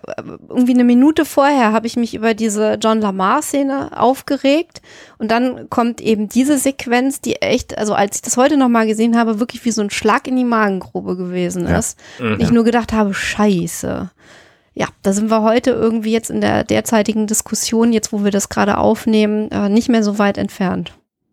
Das genau. ist wirklich absurd, ja. Und ja. Das, es entspricht ja auch tatsächlich dem, dem Bild, was viele Leute einfach in der, in der Realität haben. Mhm. Ja. Ne, das, ja. also, wir sehen es schon daran, wer bei uns äh, berühmt wird und wer nicht. Ja. Und wer reich wird und wer nicht. Ja. Das sind nämlich die Leute, die aus irgendwelchen unerfindlichen Gründen einfach viele Fans und viele Follower haben und wo und die Leute Upvotes. offensichtlich, mhm. nee, genau, viele Upvotes. Und ja, also in, auf dem negativen Bild sehe ich das tatsächlich sehr selten bei uns. Also ja, es gibt natürlich genügend Leute, die dann einfach irgendwelche Fakten nicht glauben, weil viele Leute sagen, das stimmt halt so nicht. Aber mhm. ich weiß nicht, also ich habe immer noch das Gefühl, ich habe immer noch so ein bisschen Hoffnung in unsere Zivilisation, dass das nicht so schlimm ist wie da. Also, dass es ja. nicht so ist, dass, dass wenn irgendwas, ja, es stimmt einfach auch. Also es hat natürlich kein, also selten legale Konsequenzen, aber ich war bei den Downvotes und dem Vergleich zu dem, was wir jetzt so haben, so ein bisschen bei, bei einem Shitstorm, den du dir ja ähm, durch, ich weiß nicht was für ein Verhalten gerne mal einhandeln kannst mhm. und der sich in den sozialen Medien dann auch wahnsinnig schnell verselbstständigen kann. Also das war so mein, mein Vergleich, der mir so durch den Kopf geschossen ist. Oder auch so die Phänomene der Cancel Culture, damit beginnt es jetzt ja so langsam. Ähm, wo natürlich äh, zu Recht oder zu Unrecht dann sozusagen auf, zu Boykotten aufgerufen wird und das Netz plötzlich eine unglaubliche Macht entwickeln kann. Ja. Also in Teilen ja, haben stimmt. wir das schon. Also äh, genau, also Cancel Culture, den Begriff finde ich per se irgendwie ganz scheußlich, weil der meistens nur noch als Buzzword von Ja. denen ähm, Ja. Verwendet wird, die äh, sich falsch verhalten haben, gerne auch mal rechtspopulistisch und Ja. dann halt äh, die Quittung kriegen dementsprechend. Aber äh, was du meinst äh, damit, ähm, also jemanden quasi niederzumachen, weil er sich äh, falsch verhalten hat, ähm, das ist natürlich irgendwie schwierig, weil Ja. da wirklich eine, eine, eine, ja, Meinung doch jemanden sehr stark beeinflussen kann in Ja. seinem äh, Alltag. Ja. Und die zum Erscheinen dieser Aufnahme, wir wissen es zum Zeitpunkt der Aufnahme noch nicht, ähm, ähm, wie die Wahl in den USA ausgegangen ist, aber es Mhm. gibt ja auch einfach, ne, Trump ist einfach objektiv betrachtet ein echt schlechter Mensch und viele Leute sagen, nee, der ist total cool und deswegen finden Mhm. es halt auch viele Leute. Ja. Und das reichte, um ihn zum Präsidenten zu machen. Und eigentlich wollte ich in diesem Podcast wenig Politik, aber es lässt sich aber nicht vermeiden, Nee, weil ich glaube, da kommst du weil nicht die, die Serie ist einfach auch super politisch und ähm, super realitätsnah bei uns dran. Und deswegen, ähm, ja, also von daher, wir sind da echt, echt fies nah dran, was das angeht. Und die USA haben da jetzt vier Jahre drunter leiden müssen. Wer weiß, wie es aussieht jetzt. Mhm. Demnächst, man Mhm. weiß es nicht genau. Ähm, und äh, egal wie das ausgeht, also das macht ja auch wiederum gutes Sci-Fi aus. Also wenn, wenn eine Sci-Fi-Serie solche äh, Gedanken auslöst oder solche Diskurse zwischen den Zuschauern auslöst, dann ist es ja auch gut. Das ist ja auch der, finde ich, ein, ein also Garant für guten Sci-Fi Mhm. ist ja auch, dass äh, Probleme unserer Welt äh, transportiert werden in die Zukunft oder auf andere Planeten und wir dann daran uns abarbeiten können. Insofern, das ist äh, das ist hier so sehr im, im Sinne von, von Star Trek auch im Grunde Mhm. genommen, äh, was wir hier gerade sehen in die, Ja. dieser Episode. Von Ja. den Schwächen mal ganz abgesehen, die haben wir ja schon zu Genüge thematisiert. Was wir hier sehen, ist jetzt eben eine Konsequenz schon mal, unabhängig davon, auf irgendeinen äh, elektrischen Stuhl gesetzt zu werden. Wer mehr als eine halbe Million Downvotes hat, kriegt zum Beispiel kein Getränk mehr in einem Café, wird nicht mehr bedient in der Öffentlichkeit. Ja. Ne, wir sehen hier so eine Dame mittleren Alters, die irgendwie jetzt ganz seriös aussieht dem Kostüm, aber die kriegt halt keinen Tee mehr, die wird nicht bedient. Und das ist übrigens auch nochmal ein Hinweis darauf, einfach, dass das Zwischenmenschliche so funktioniert, dass du eine Person danach einschätzt, wie viele Down, aber auch Upvotes sie hat. Ja. Also die werden das garantiert so im Alltag leben, dass jemand, äh, der wesentlich mehr Upvotes als Downvotes hat, ihnen vertrauenswürdiger vorkommt, Mhm. äh, als, als Kunde viel netter. Also dass die schon mal das Gefühl haben, bevor sie überhaupt mit der Person gesprochen haben, dass das ein netter Mensch ist. Mhm. Äh, Und insofern haben die äh, Upvotes eine Relevanz. Also das geht gar nicht anders. Sonst funktioniert halt das gesellschaftliche Miteinander nicht. Genau, diese Lysella ist dann plötzlich jetzt, als dann unsere, unser Außenteam äh, kommt wieder wie mit dem umgelegten Schalter wieder freundlich und kann halt das völlig differenzieren. Also da, es gibt, es gibt kein, kein Mitgefühl mehr für den Menschen per se, sondern das Mitgefühl ist komplett durch dieses, durch dieses Ranking äh, geprägt in dieser Kultur. Mhm. Das ist, glaube ich, der entscheidende Faktor, den wir hier erlebt haben. Was ich so spannend finde an dieser Dame mit den 500.000 Downvotes, wir wissen nicht, wo diese Downvotes herkommen. Nee, Und bei, bei John Lamar wird aber später gesagt, na ja, du hast hierdurch eine Million Downvotes bekommen, deswegen ist das jetzt dein Verbrechen. Mhm. Und dass, dass die das da so dran knüpfen können und hier aber nicht bekannt ist, Mhm. warum, das ist so ein bisschen, also Ja, das, das, das funktioniert nicht in diesem Ja. System. stimmt. Naja, ähm, genau, also dann kommen unsere Helden da an und dann versucht halt Lisella mit John zu flirten, weil sie ihn offenbar süß findet, äh, was ich verstehen kann, der sieht gut aus. Und äh, drückt ihm dann halt einfach auf den, auf den Upvote-Button und äh, fragt sich dann, ob das zu forsch war. Und dann zeigt Kelly wieder ihre zwei Fotos. Ähm, und kurze Zeit später kriegt John dann halt seine vielen, vielen, vielen Downvotes und, und niemand weiß warum eigentlich. Und wir wissen es bislang auch nicht. Ja, Mhm. er ist halt ein bisschen extrovertiert, aber wir Mhm. wissen es einfach bislang nicht. Also ne, in unserer Welt wäre das halt kein Verbrechen, an der Statue rumzuspringen. So, das kannst du dann machen und das finden keine Leute vielleicht doof, aber Ja. Ja, wobei, ähm, da wir, also wenn wir da auch in die USA gucken, dass ganz viel von den politischen Reibereien sich im Moment auch ähm, um das Entfernen oder die Pflege und Ehrung von ähm, äh, ja, Bürgerkriegsgenerälen auch, also von, von Statuen äh, dreht. Ähm, und wenn du dann so, einen- so einen feurigen Südstaatler hast, der nationalistisch eingestellt ist, mhm. und in Richtung White äh, Supremacy ähm, äh, driftet und dann es um die äh, eventuelle Beschmutzung der Statue von, weiß nicht, Robert E. Lee oder so geht, dann hast du ganz schnell irgendwie handfeste Auseinandersetzungen. Also da machen die dann auch keine Gefangenen. Das kann schon ziemlich zur Sache gehen. Und wenn wir dann tatsächlich in die arabische Welt schauen, da ist ja die Kleidung von Frauen oder so durchaus auch ein Grund, äh, der sogar bestrafenswert, je nachdem wie rigide äh, das ausgelegt wird. Also das gibt's ja dann schon. Also da müssen wir wenn wir uns von der westlichen Welt so ein bisschen von unserem rechtsstaatlichen System, so wie wir es verstehen, äh, frei macht, dann geht es irgendwann ja auch recht schnell um Äußerlichkeiten, die bestrafbar sind. Und wenn wir ja, das schauen, dass, dass wir Länder haben, die jetzt wieder anfangen, auch innerhalb äh, von Europas die LGBT-Szene äh, ja fast schon zu kriminalisieren, mhm. kann man sagen. Also das ist schon ähm, Jetzt müssen wir gar nicht so weit gucken. Nicht so weit gucken und da stellen sich einem schon so ein bisschen die, die Nackenhaare so ein bisschen auf, äh, wenn man da drüber nachdenkt. Also insofern ist, ist das schon okay, glaube ich. Ja, vielen, vielen Dank für das auf die Realität wieder eingehen. Ich habe immer das Gefühl, dass es uns eigentlich nicht so richtig betrifft und es stimmt halt nur uh, bedingt. Ja. ja, es ist um die, e um die Ecke ist es aber schon. Mhm, also, mhm, ist, stimmt, stimmt. Vergiss das gerne mal so ein wenig. Was, was hier, was mir nicht gut gefällt, äh, tatsächlich in dieser Sequenz, äh, da sind wir gerade so ein bisschen drüber gegangen, ist so diese, dieser etwas sehr fahle Witz, äh, dass äh, Lara eine Kokainabhängige sei. Mhm. Also sie feiert was mit deiner Nase und sagt, ja, ich habe mein Nasenbein korrigieren lassen und dann sagt Kelly, sie ist eine Kokainabhängige. Mhm. Das ist so ein bisschen, das finde ich sehr schwach, ehrlich gesagt. Das ich, ich, ich, was, was ist denn da der Witz dran? Also ich habe gedacht, die wollen einfach zeigen, dass sie, dass sie sich manche Dinge, die auf der Erde einfach total daneben wären, hier einfach leisten können, so dass die Welten noch unterschiedlicher ich sind. Das, also ich, ja, das ja, vielleicht ist das so, aber klar, also wenn du, also ich, du kannst da nicht rumrennen und dein dein dein Teammitglied als Kommandierende mhm. als Drogenabhängige. Also du weißt ja A nicht, ob es diese Droge auf dem Planeten gibt, aber das funktioniert ja nicht. Du kannst ja nicht ja sagen, die ist, sie ist kokainabhängig. Also auch das, das würde nicht funktionieren. Da würde man sagen, sie hat einen Arbeitsunfall gehabt oder sonst irgendwas. Also das kann ja auch naja, sein, dass, dass sowas total äh, gesellschaftlich geächtet ist und sie dann irgendwie, wenn die Leute das mitkriegen, dass sie dann diejenige ist, die sofort, wer weiß, wie viele Downvotes kriegt. Also aber offensichtlich ist, ist es ja nicht mehr, nicht mehr gesellschaftlich geächtet in der Welt der Orwell. Weil sonst hätte die das nicht gesagt. Die sagt das ja nicht aus Spaß, sondern sie sagt das einfach, weil sie es für eine harmlose, nette, äh, egale Ausrede hält. Das oh, das wäre dann aber die, von der. Nein, die versucht ja nicht, Alara hier reinzureiten, auf nein, jeden Fall. Nee, aber, aber, äh, da, also wenn das so wäre, wenn das sozusagen in der Welt der Orville äh, alles easy ist, das wäre dann ein ziemlich kruder Kommentar der Serienmacher. Ja. Also. Fände ich auch schief. So habe ich es aber verstanden.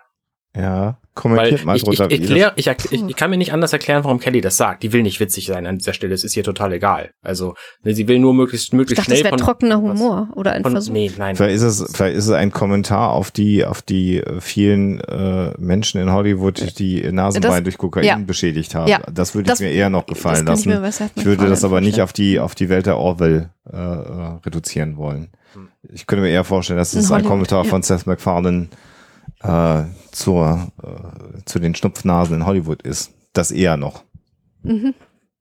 Ja, kann sein. Weil das, weil Kokain hat halt schon auch Nachteile. Also das, das wird sich auch, hat nicht nur Vorteile. Das wird ja. sich nicht ändern, ja.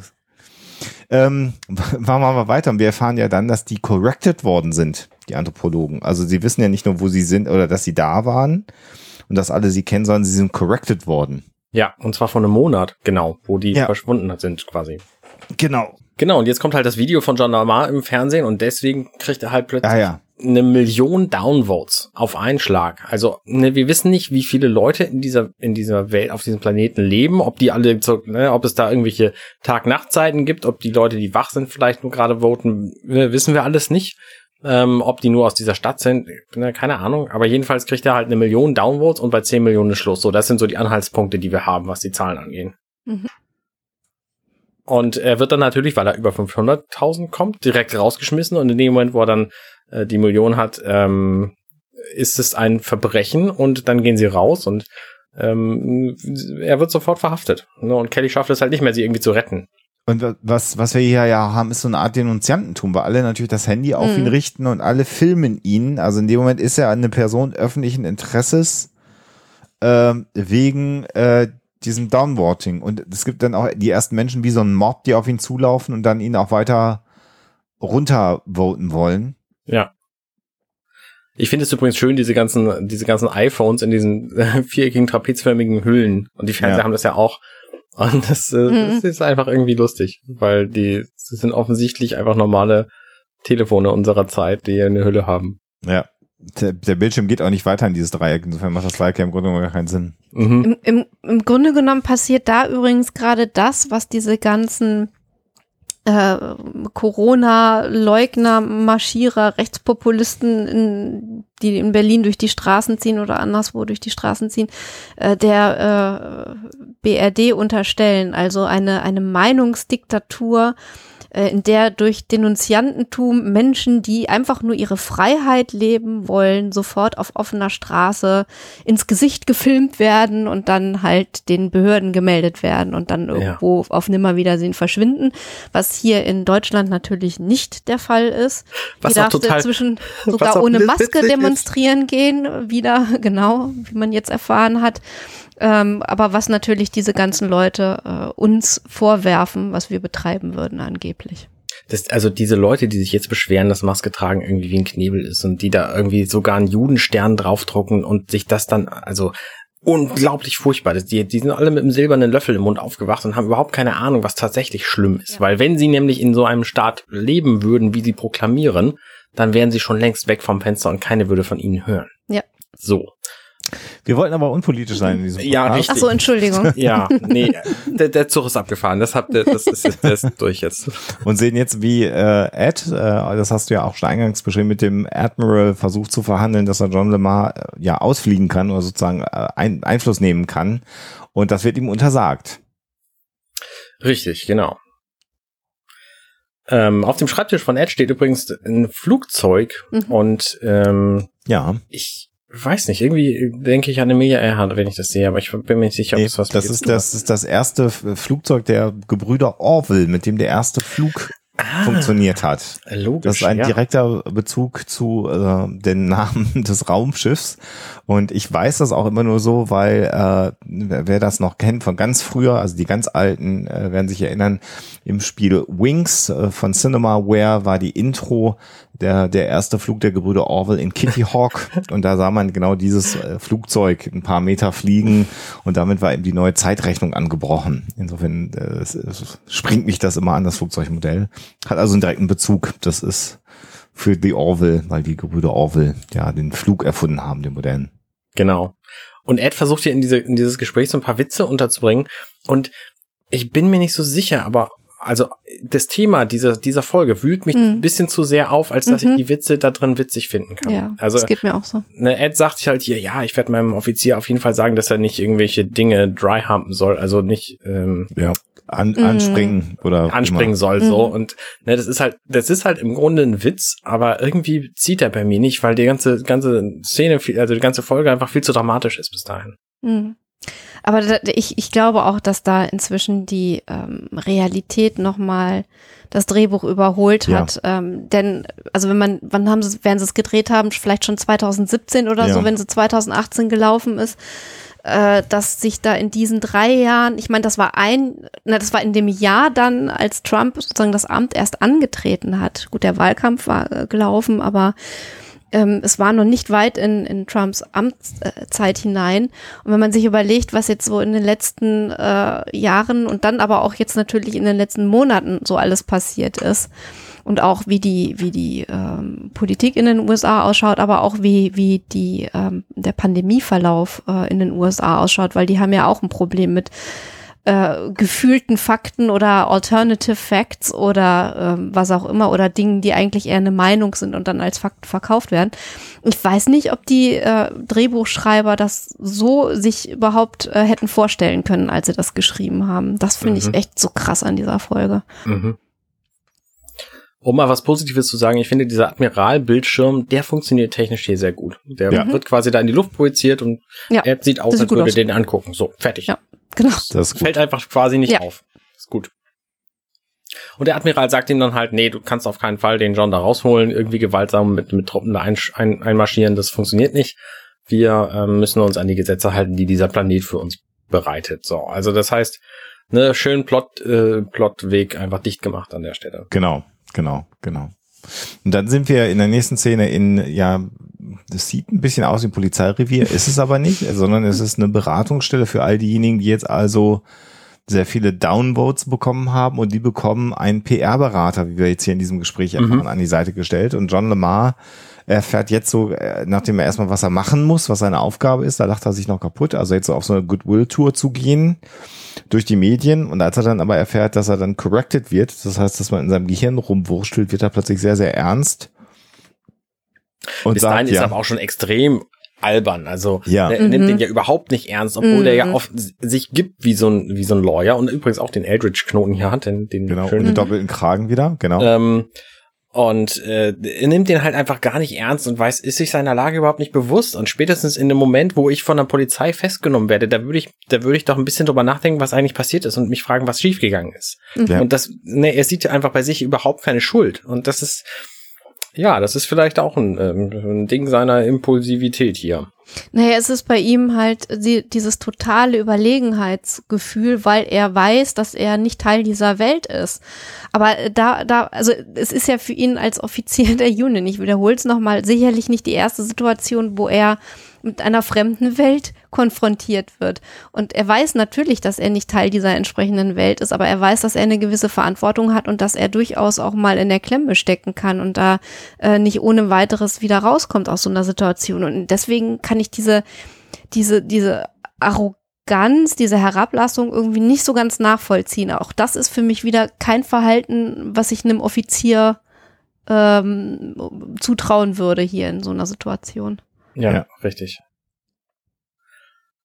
Tja. Genau. Und äh, was wir hier auch schon mal sehen, also es ist also die Statue von Mella Giffenden gewesen, äh, die er da geschändet hat oder an der er sich despektierlich äh, da entlang gehangelt hat. Und dass, wir, dass er hier jetzt auch nicht fragt, also nochmal, der ist ja auch hochintelligent, John Lemar im Grunde genommen, sagt, wer ist denn das überhaupt? Was ist denn das für eine Frau gewesen? Das wird ihm ja später auch zum Verhängnis. Also ein weiteres ja. riesiges Problem dieser Serie, äh, dass dass das alles überhaupt gar nicht ernst genommen wird. Also das ist, finde ich, zu sehr konstruiert. Mhm, das soll so seine Leichtigkeit, Überheblichkeit natürlich alles darstellen, aber in spätestens ab dem Moment, wo ihm dann jetzt beschrieben wird, dass man ihm sein Gehirn wegbrät, äh, würde ich doch dann auch äh, alles daran setzen, alles richtig zu machen. Das hat man ja. die ganze Zeit, mhm. die wir jetzt gleich sehen, auf dieser, auf dieser Tour, hat man das Gefühl irgendwie nicht. Ja, richtig, äh, weil er, weil er auch da einfach dieser, dieser hippe Typ sein will, der einfach cool ist, so. Und das, das funktioniert an der Stelle nicht. Ich meine, wenn er von dem Typen, der Ahnung von diesem System hat, empfohlen bekommt, sei einfach mal ein bisschen dezent mhm. und, und demütig, so. Mhm. Humble, sagt er. Mhm. Ähm, ja, dann, dann würde ich mich da ja vielleicht versuchen, dran zu halten. Nix. Genau. Wir sehen dann den, äh, den Diskurs zwischen Ed und Kelly äh, und Ed sagt, wie kann das denn nur passieren? Und Kelly sagt, ich übernehme die volle Verantwortung und ich werde das Problem auch lösen, weil er jetzt auch deutlich macht, dass sie nichts machen können, sondern dass sie nach den Regeln dieses Planeten spielen müssen. Ähm, und es gibt keine äh, Möglichkeit, ihn rauszuholen. Und dann beginnt Kelly ihm jetzt ein bisschen zu beschreiben, wie diese Society auf dem Planeten funktioniert. Was die äh, Anthropologen schon vor Wochen hätten machen können. Ja, genau. ja, und was wir als Zuschauer sogar schon wissen. Also es ist so viel Exposition hier in diesem ganzen Ding. Es wird alles zwei, dreimal erklärt, damit es auf jeden Fall jeder begriffen hat, wie das, wie das passiert. Und dass es wirklich dramatisch ist für ihn, wo keiner von uns Zuschauern tatsächlich ernsthaft glaubt, dass sie ihn hier auf diesem Planeten grillen werden und mhm. äh, ohne ihn weiter die, die Serie fortführen. Mhm. Also das ist auch ein bisschen, bisschen weiter hergeholt, finde ich. Genau, und äh, John Lemar hat dann jetzt im Gespräch, dann werden sie eben, eben zu ihm gebracht und er sagt, naja, also können wir jetzt nicht ein paar Leute hier runterholen, die dann im, äh, mich hier rausblasten, im Grunde genommen. Und dann hat sie gesagt, nee, das äh, hat der Admiral verboten, wir müssen das hier innerhalb des Systems lösen. Und da wird ihm jetzt gerade erstmal bewusst, dass er in der Kacke sitzt.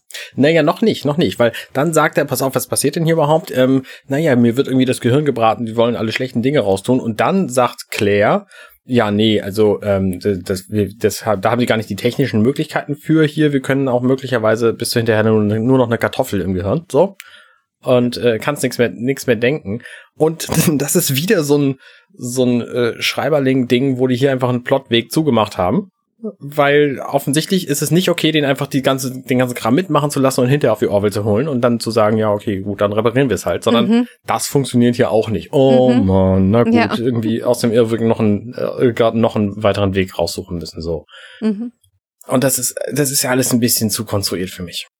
Ja. Aber gut, lass uns weitergehen. Ja, ja, ja. Das Ding ist ja, wenn in dem Moment, wo äh, ihm gesagt wird, dass er äh, als als sabberndes Gemüse enden könnte, ähm, dass äh, er dann nochmal in Panik gerät, an diese Glasscheibe äh, ranklopft und sagt, ich bin ein Spaceman, holt mich hier raus, ich komme aus dem Weltall. Ja. Und äh, das passt halt auch überhaupt gar nicht. Es ist Nein. irgendwie, Also so jemanden würde ich nicht eine Karriere einschlagen lassen, nein, die er Nein. äh, eingeschlagen hat. genau. Und es ist halt das Problem ist, dass sie sagt, äh, die Ärztin wird von Kelly gefragt, ob sie das denn nicht reparieren könnte. Und dann ist natürlich jetzt der nächste Plot-Twist, naja, sie müsste jemanden sehen, bei dem das schon gemacht worden ist, um darüber eine Mhm. Aussage zu machen. Also damit wissen wir dann jetzt schon, wenn Kelly mit John Lemar auf die Tour geht, äh, ist die Aufgabe von Lara und Dr. Finn jetzt natürlich zu gucken, was ist denn mit dem Anthropologen, der übergeblieben ist. Und dann sind wir zurück bei dem Mädchen im Café und die müssen sie aufsuchen. Und damit ist so quasi jetzt haben wir jetzt eine A und eine B-Story äh, klassischerweise äh, entwickelt äh, und haben so eine klassische Serienstruktur hier plötzlich wieder. Ja. Und jetzt kommt erstmal diese, diese Talkshow-Runde, wo er nochmal extra schön gemacht wird vorher. Es gibt offensichtlich einen ganzen Markt für Leute, die da verurteilt werden. Ja. Das ist auch völlig absurd.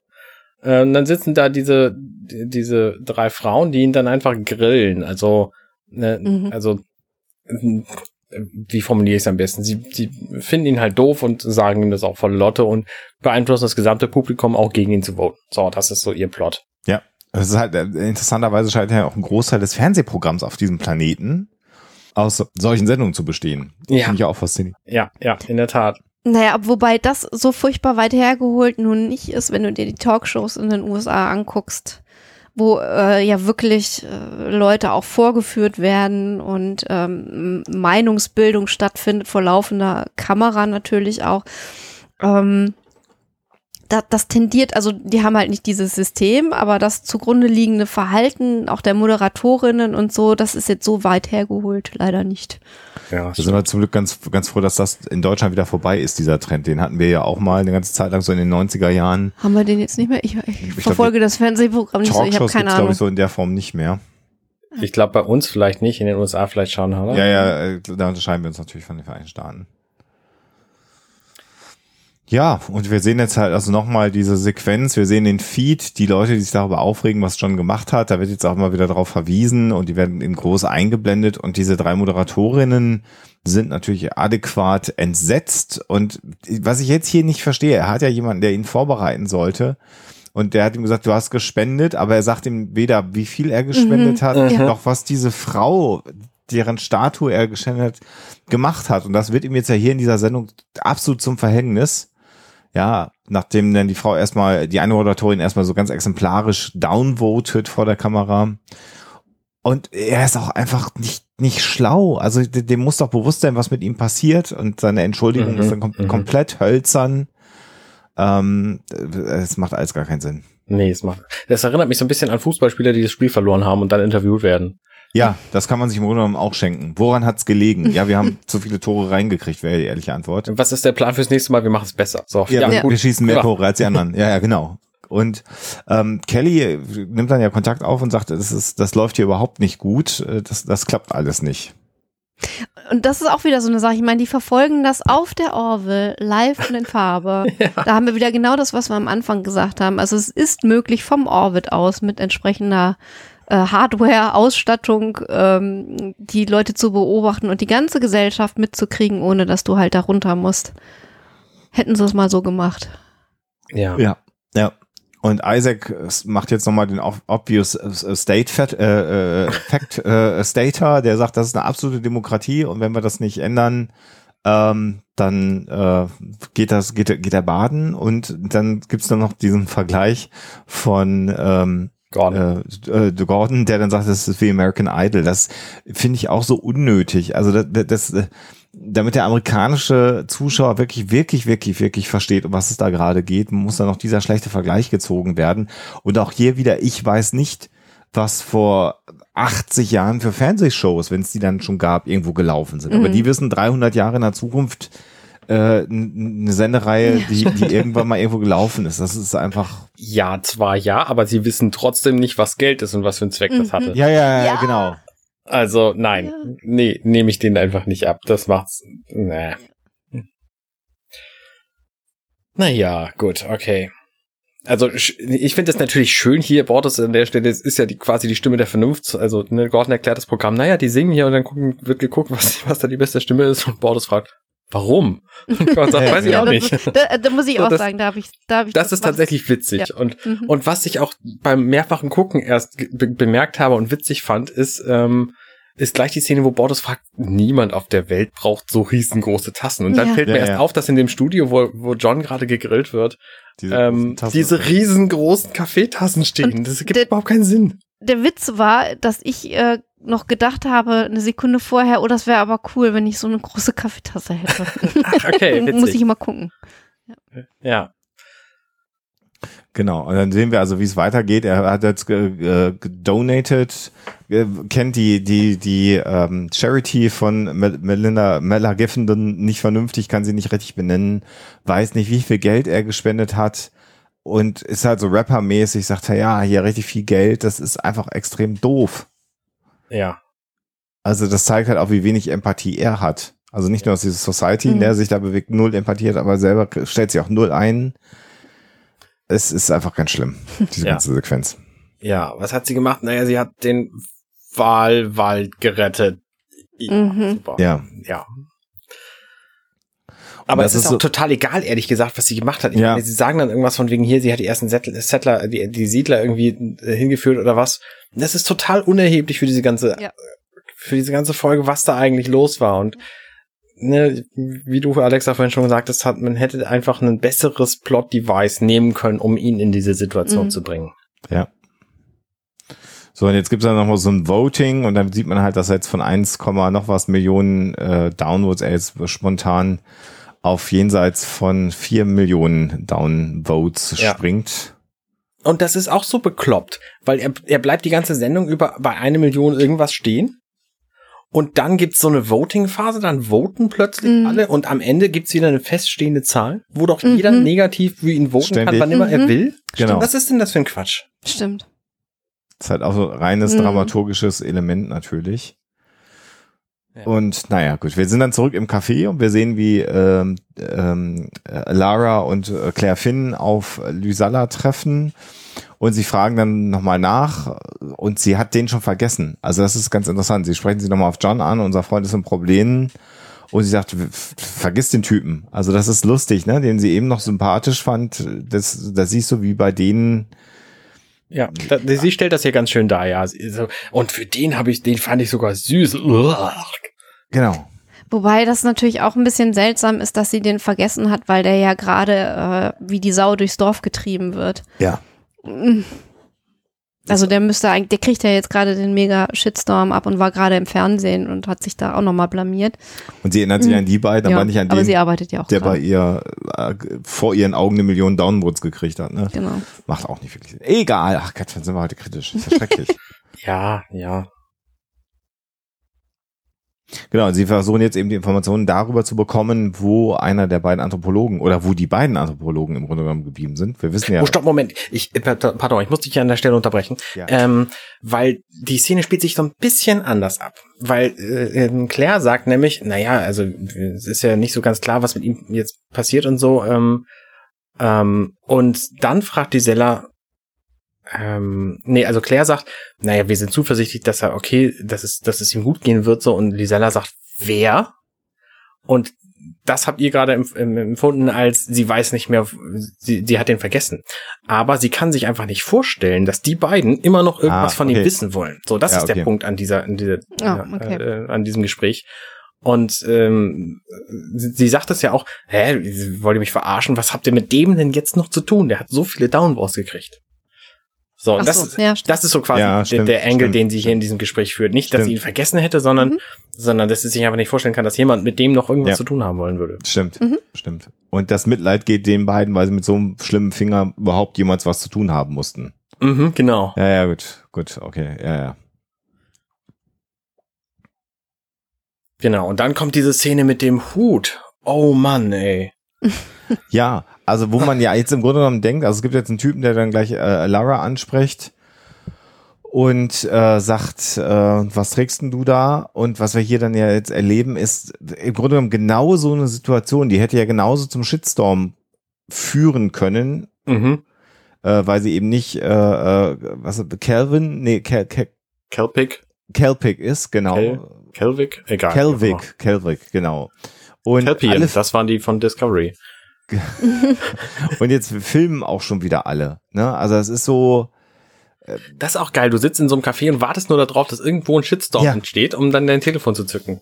Ja. So, das ist ja deren Welt hier. Äh, Genau. Und im Grunde genommen äh, verstehe ich jetzt aber auch gar nicht, was verhindert, dass es bei, bei ähm, äh, Lara nicht genauso schlimm wird. Weil, nochmal, das scheint ja eine schlimmere Sache zu sein, als das, was den Anthropologen passiert ist. Ja.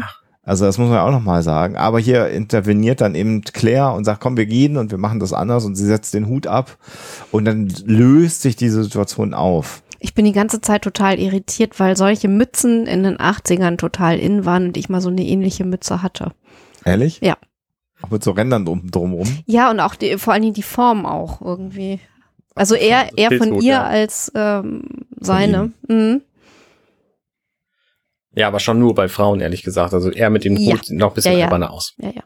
Aber gut, das ist ja jetzt auch, äh, Mal gut, darum geht's ja nicht. Das Mhm. ist ja auch alles nur Plot-Device, weil sie wollen ja jetzt quasi ihre Identität enthüllen, weil dann Ja. kommt nämlich diese Lisella da rein in die, in die Toilette, wo die beiden gerade irgendwie dabei sind, sie mit einem Tuch zu verbinden. Ähm, Alara und ist dann geschockt, weil sie sie sieht und ah, das hätte man so viel effizienter Und dass sie- und schöner dass sie dazu lösen nicht das in ist eine der nächste Punkt, wo ich denke, nein, bitte nicht. Genau. Also sie sieht jetzt eben, dass äh, äh, Lara ein Alien ist. Und dann kommt erstmal der, die Werbepause in den Vereinigten Staaten. Richtig. Das ist äh, natürlich ein guter Cliffhanger für, für, für den letzten Werbeblock, aber sie bleibt dann stehen und dann laufen sie einfach hin, halten sie fest und sagen ihr, dass, dass sie sie nicht verletzen werden. Und das ist jetzt hier so der Moment, wo dann deutlich wird, oh, ihr seid Aliens. Oha. Ja. Nee, wir sind, wir sind nur Leute, die dir einen Drink spendieren wollen. Und zack, nee, ich meine, sie war am Arbeiten. Plötzlich sitzt sie da und säuft sich erstmal ein. Und Ja. Das Rotwein, so wie es aussieht, und sie äxt es. Das finde ich auch sehr interessant. Das ist auch spannend, ja. Und danach ist sie auch sehr, sehr handzahm. Das scheint gesellschaftlich aber okay zu sein. Genau, Ja. dafür gibt's keinen Downvote. Zum einen zum Arbeitsplatz verlassen ist okay und zum anderen Mhm. halt auch irgendwie sich in der Öffentlichkeit einen reinzuzwirbeln. Ja. Und jetzt trägt sie dann doch eben so den geflochtenen Rock der, der, des Doktors. Also das finde ich auch sehr lustig, einfach sehr schickt drumrum gewickelt. Mhm. Mhm. Und äh, sie stellt natürlich jetzt ein paar dumme Fragen, was die Aliens alles könnten, aus den Augen Lasern schießen und dann Lara zeigt dann, dass sie halt super kräftig ist und ein Messer verbiegen kann. Und das überzeugt jetzt Lysella, dass sie ihnen helfen soll. Also es ist halt jemand, der so wenig Empathie hat, der so wenig Mitgefühl hat, der im Grunde genommen nur äh, auf Up- und Downvotes ist, äh, nicht eine Sekunde darüber nachdenkt, einer, einer anständig aussehenden Frau was zu trinken zu geben im Café, lässt sich jetzt von den beiden überzeugen, zu helfen, ist auch sehr konstruiert, finde Mhm. ich. Nee, das finde ich schon okay. Also sie ist halt jung und sie ist so ein bisschen neugierig auch, was den, was den Rest der Welt angeht. Und zum einen ist, sie ist ja jetzt auch offensichtlich betrunken und deswegen vielleicht auch so ein bisschen eingelullt. Naja, von Und- einem Glas Wein. Also das finde ich schon okay. Das, ne, wir wissen nicht, was sie vorher alles getrunken hat, wie lange die da rumsaßen. Ähm, das, also, dass sie jetzt darauf eingeht, weil sie ja jetzt auch quasi, quasi Alara gesehen hat und weiß, okay, offensichtlich stimmt das mit diesen Aliens. Ähm, wer, wer weiß, was die mir sonst so antun können, wenn die jetzt hier schon ein Messer verbiegt. Also ich weiß nicht, ob dieses äh, Weinglas oder Weinechsen wirklich äh, im Prinzip als Motiv dazu dienen soll, dass sie äh, leichtgläubiger ist und die Story akzeptiert oder irgendwie mitfühlender ist und ihnen hilft. Ich glaube, dieses Alkoholexen ist eigentlich eher in, in US-Fernsehserien so ein Motiv wie ich stehe total unter Schock und muss mir jetzt erstmal irgendwie meine Nerven beruhigen. Also äh, Hm. normalerweise ist das der Kontext, in dem das passiert und ähm, Mhm. es kann natürlich sein, dass sie dann ruhiger ist und aufnahmebereiter irgendwie für, für diese äh, Story, die ihr da aufgetischt wird. aber dass du damit jemanden auch dazu kriegst, also der in so einer Gesellschaft aufgewachsen ist, auf einmal unabhängig von, von Votes und von diesem Stream und von allem, was sie gewohnt ist, als äh, gesellschaftlicher Umgang, ähm, jemanden halt einfach zu akzeptieren äh, und ihm zu helfen, das, das finde ich so ein bisschen gut, es ist vielleicht auch jetzt von der Story sehr, sehr viel verlangt, aber wir haben bei Orwell ja auch schon teilweise Drehbücher gehabt, die äh, ein bisschen mehr Tiefgang hatten und insofern ist mir das auch ein bisschen zu einfach hier an der Stelle. Ja, das stimmt, das stimmt. Da gehe ich auf jeden Fall auch mit. Also die haben auch schon mal einen höheren Anspruch äh, gehabt und auch erfüllt. Ja. So. Hm. Aber wir sind, äh, oder ich bin heute wirklich sehr. Und auch was die, äh, auch was die Schreiber angeht, ne? Ich meine, mhm die, sie weiß jetzt exakt, wo, wo Louis wohnt. Was mhm. ist denn das bitte für ein Plot-Device? das ist doch super Quatsch. Also, ne, sie sagt zwar, ja, ich glaube, er hat erwähnt, er war mal in dieser und jener Straße. Und bams, kommen sie in diese Wohnung rein. Mhm. Ne, dass da irgendwie Research für nötig ist und dass sie erstmal forschen müssen und möglicherweise 400 Hausnummern abklappern oder was und, und das dann eben mit, mit vielstöckigen Gebäuden oder irgendwie in diesem äh, öffentlichen Nahverkehrssystem erstmal da hinkommen und so. Also das ist alles egal, weil sie kommen sofort in diese Wohnung rein. Stopp, wir müssen noch ganz kurz sagen, während dieses Gesprächs erfahren wir auch, was das Verbrechen dieser beiden war. Stimmt. Das Verbrechen war nämlich, dass sie einer Schwangeren, die hinter ihnen im Bus stand oder in der S-Bahn, äh, nicht den Platz angeboten haben, obwohl sie sie nicht gesehen haben. Das ist das Verbrechen, für das mhm. einer erschossen wurde. Mhm und ein anderer äh, äh, lobotomisiert wurde. Mhm. Und wenn man das weiß, dann sieht man ja, was man mit John Lemar alles hätte machen müssen, weil du halt für so einen Scheiß schon in die Probleme kommst. Ja. Naja, gut. Naja. Und dann das nächste Plot-Device, wenn Leute in irgendwelche Wohnungen einbrechen, dann finden sie das, was sie suchen, immer in irgendwelchen Schubladen. Claire macht die erste Schublade auf, nix. Die zweite Schublade, ha, das habe ich gesucht. Die Unterlagen zu der Forschung. Ja, gut, ne? Kann man so machen. Aber das Apartment finde ich sehr gemütlich. Das ist das stilvoll, ja. ja, das kann man, kann man, kann man aushalten. Interessant auch, dass sie so jemanden lobotomisieren, dass das Rechtssystem auch gar nicht daran interessiert ist, wie jemand wohnt. Also da ist dann ja auch keiner in die Wohnung reingegangen oder sonst irgendwas, sondern da liegt halt so ein Alien-Device in einer Schublade vom Schreibtisch einfach so rum.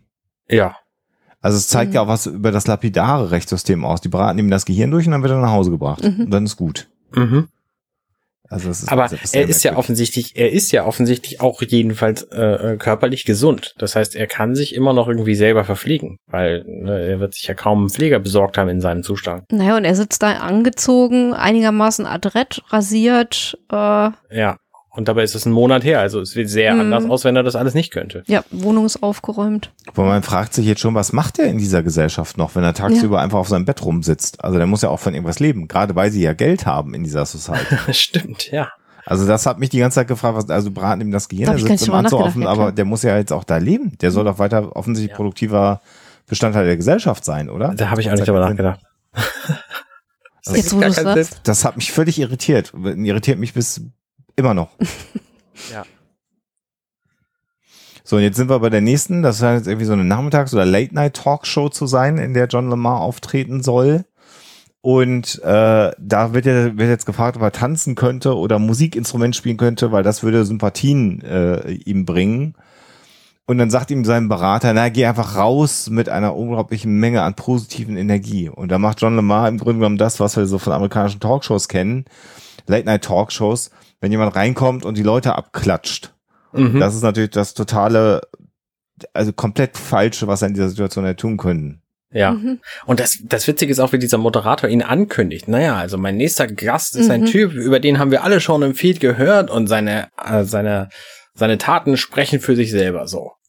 Das sagt er wahrscheinlich über jeden einzelnen Menschen. Ja. Den er da in seinen, in seinen Talkshows hat. Also, ja.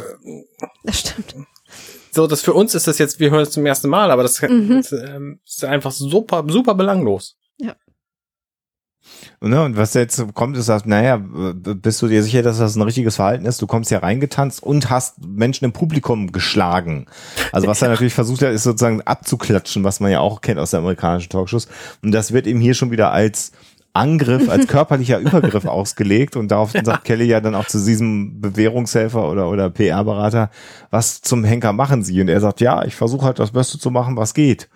Und was man aber auch mitbekommt, ist, dass der ja in, in keiner Weise offensichtlich äh, vom Erfolg oder Misserfolg seines Handelns Ja. abhängig ist. Ja, richtig. Also der macht das, weil er das, weil das sein Job ist, aber das ist jetzt ja nicht so, dass er dafür brennt oder einen Benefit bekäme oder sonst irgendwie was, sondern ja, weiß ich auch nicht. Sehr, sehr merkwürdig. Mhm. Äh, Ja. die, die Arbeitshaltung dieses PR-Beraters. Was ich mich gefragt habe, ist, ähm, ob du dann nicht äh, sozusagen das System ausweiten kannst auf Leute, die mit solchen Menschen, die einen derartigen Shitstorm äh, bis hin zum Verbrechen, also äh, gemäß der öffentlichen Meinung ähm, vorgeworfen bekommen, dass du da nicht auch irgendwie ähm, als jemand, der eben versucht, mit so jemandem zu arbeiten oder befreundet ist mit jemandem, äh, der so einen Shitstorm abkriegt, äh, dass du da nicht auch gefährlich lebst und dann selber Downvotes kriegst. ja, ja. Mhm. Also was hindert denn die, die Gesellschaft äh, daran zu sagen, ja, hier guck mal, der, der wollte irgendwie dem helfen und dass der besser dasteht und das Image aufpolieren, das ist doch selber irgendwie so ein verdächtiger Ja. Kerl. Ja. Ähm, der sieht auch schon so komisch aus, der guckt immer so und dann kriegt er doch auch mal einen Daumen. Ja, vor allen Dingen ist es ja auch genau gegensätzlich zu dem, was die anderen alle machen. Also ne, sämtliche Leute lassen sofort ihre Freunde da liegens liegen, in dem Moment, wo sie Downvotes kriegen. Mhm. Nur dieser Kerl, der springt dann für die ein, das ist doch ein super Mhm. gefährlicher Job. Also Ja. Ja, stimme ich dir voll zu. Also Henker äh, in den frühneuzeitlichen und mittelalterlichen Gesellschaften waren ja auch, äh, es war ein, ein unehrlicher Beruf, das heißt also, die waren sozusagen per se schon mal mm, von Berufswegen Ausgestoßene und am Rande der Gesellschaft. Und ähm, ja, ich könnte mir vorstellen, dass das irgendwie bei solchen, bei so einem Job ähnlich ist. Auf jeden Fall. Ja, ja, ja, ja. Ja, wir sind dann zurück auf der Orville und, und kriegen die Bestätigung von dem Plotblock, den wir vorhin gehört haben, dass die nämlich nicht mehr zu retten sind, die Leute, weil dieser Louis auf der Orville jetzt rumsitzt Genau. und äh, rumliegt und nur davon erzählt, wie, wie glücklich und äh, gesund er ist und das war's. So, Genau. mehr ist aus ihm nicht rauszukriegen. während auf einem der Monitor auch diese Late-Night-Talkshow läuft. Also nochmal hier wieder, sie können einfach überall auf dem Schiff hätten sie diesen Planeten ausspionieren können. Das ist einfach, das funktioniert einfach nicht. Das funktioniert vorne und hinten nicht, das ganze System. Man, man könnte übrigens auch mal äh, sprechen, aber dann nicht hier in diesem Podcast äh, über das äh, Motiv der Lobotomie, Hm. äh, was ja auch irgendwie durch die äh, Kulturgeschichte geistert und erst recht durch, durch Filme und, und äh, Literatur. Ja. Also das ist natürlich, da könnten wir jetzt ein sehr, sehr unschönes Fass aufmachen, aber ich glaube, das sollten wir an der Stelle vielleicht. Kannst du in zwei Sätzen erklären, was das eigentlich ist? Na, die grundsätzliche Idee von Lobotomie ist halt, dass man bestimmte Hirnareale tatsächlich entfernen kann, um gewalttätiges Verhalten zu verhindern. Ähm, das äh, funktioniert auch, das wurde auch zum Teil gemacht. Man hat tatsächlich äh, Straftäter oder psychisch kranke Täter äh, in der Vergangenheit, da reden wir von einer Zeitachse so um die vor 100 Jahren ungefähr, ähm, gab es dann so Metallstößel, die man genommen hat und die man Menschen durch die Nase äh, in den Frontallappen, also vorne in, in, in den Gehirnbereich, der so kommt, einfach Ver Verlängerung der Nasenlöcher. Ähm, und dann hat man Teil des Gehirns damit beschädigt. Ähm, das hat nicht zum Tod geführt, hat aber zu einem äh, totalen Verändern des Verhaltens am Ende geführt. Äh, häufig eben dazu geführt, dass die Leute absolut passiv geworden sind und eben kein aggressives Verhalten mehr gezeigt haben.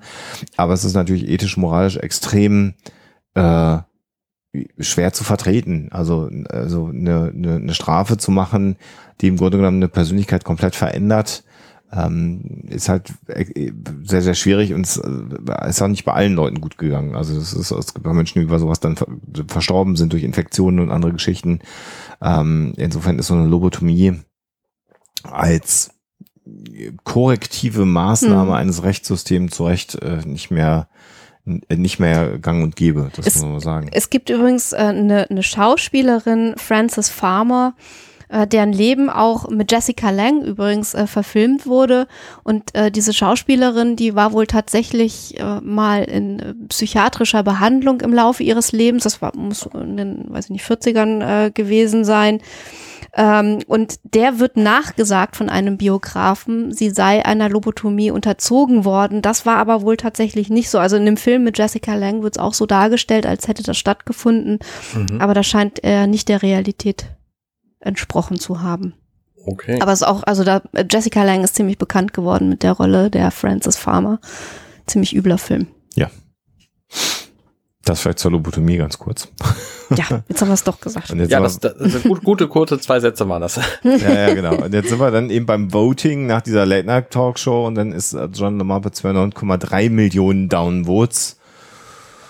Und das äh, wird ihn wahrscheinlich nicht retten, weil beim letzten Voting äh, sagt sein Berater, hat es noch nie einer geschafft, der über 9 Millionen Downvotes hatte, nicht über die 10 Millionen Downvotes zu kommen. Und damit wäre dann halt die Strafe, dass ihm sein Gehirn durchgebraten wird.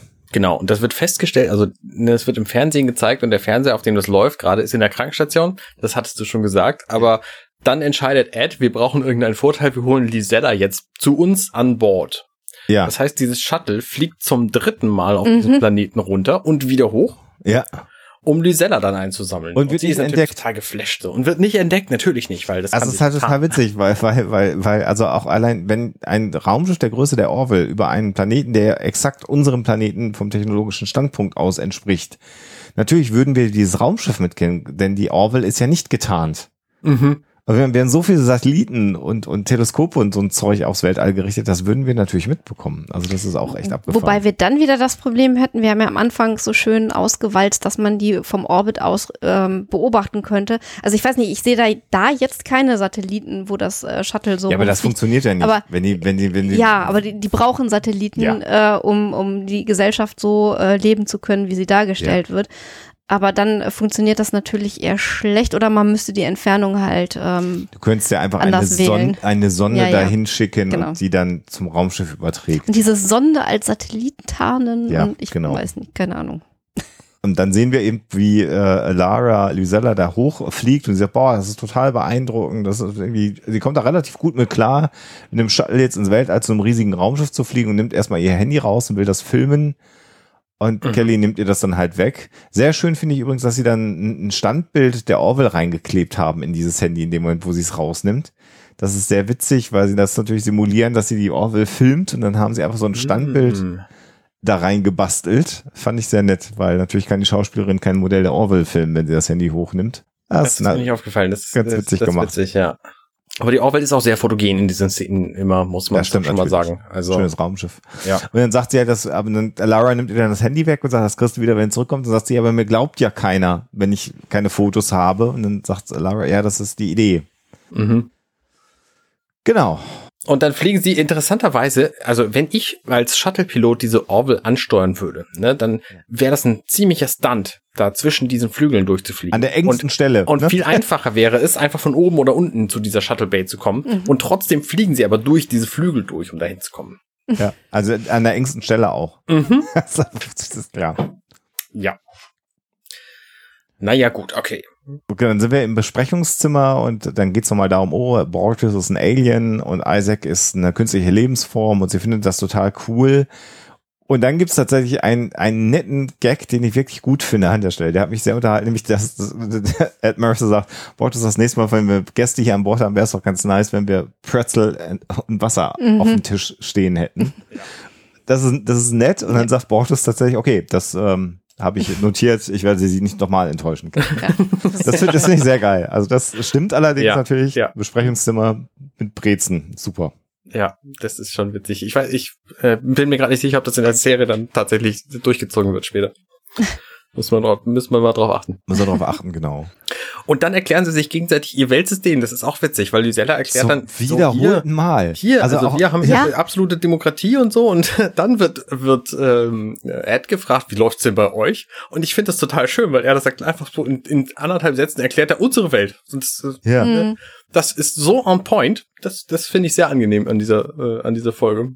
Genau, also jeder, der 18 ist, kriegt halt so ein Badge und dann kann gewählt werden. Was ich aber auch spannend finde, ist, dass Ed sagt, wir haben eigentlich, wir haben Schwierigkeiten to get a handle on, on, on, on your word, wo ich denke, ihr guckt da die ganze Zeit zu, das ist doch völlig klar, was auf diesem Planeten stattfindet. Und John Lemar ist halt ein Volltrottel gerade mal und deswegen funktioniert das für ihn nicht. Der soll sich halt ein bisschen anständiger benehmen, dann würde er auch nicht diese neun Millionen Downvotes kriegen. Also es liegt ja nicht daran, dass sie das System nicht verstehen, dass sie das Problem haben, sondern es liegt daran, dass John Lemar halt sich nicht sonderlich cool ver verhält, gerade als Offizier. Ja. Was Alexa ja schon mehrfach angesprochen hat. Ähm, ja, und dieser, dieser Dialog, ich fand den einerseits wirklich schön, unterhaltsam und auch äh, gut, bis auf die Schwächen, die ihr jetzt äh, gerade genannt habt. Da würde ich mich anschließen. Aber ich bin so erschöpft im Moment, ähm, weil das genau die Dinge sind, über die wir in den anderen Podcasts äh, und erst recht in den Ferngesprächen, die wir dienstags führen, ständig reden seit Monaten. Äh, vor allen Dingen äh, dieser eine Satz, der da ähm, fällt, dass die Unterscheidung zwischen Meinung und Wissen halt äh, wohl nicht da ist.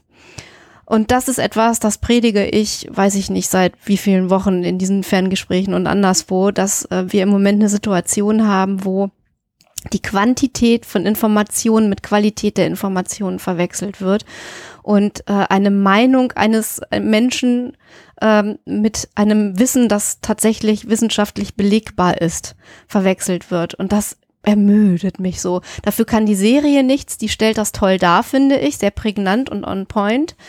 Aber ähm, dieses ganze äh, ja, Motiv, diese ganze Situation, die lässt mich irgendwie so ein bisschen uh, mhm. erschlafft zurück.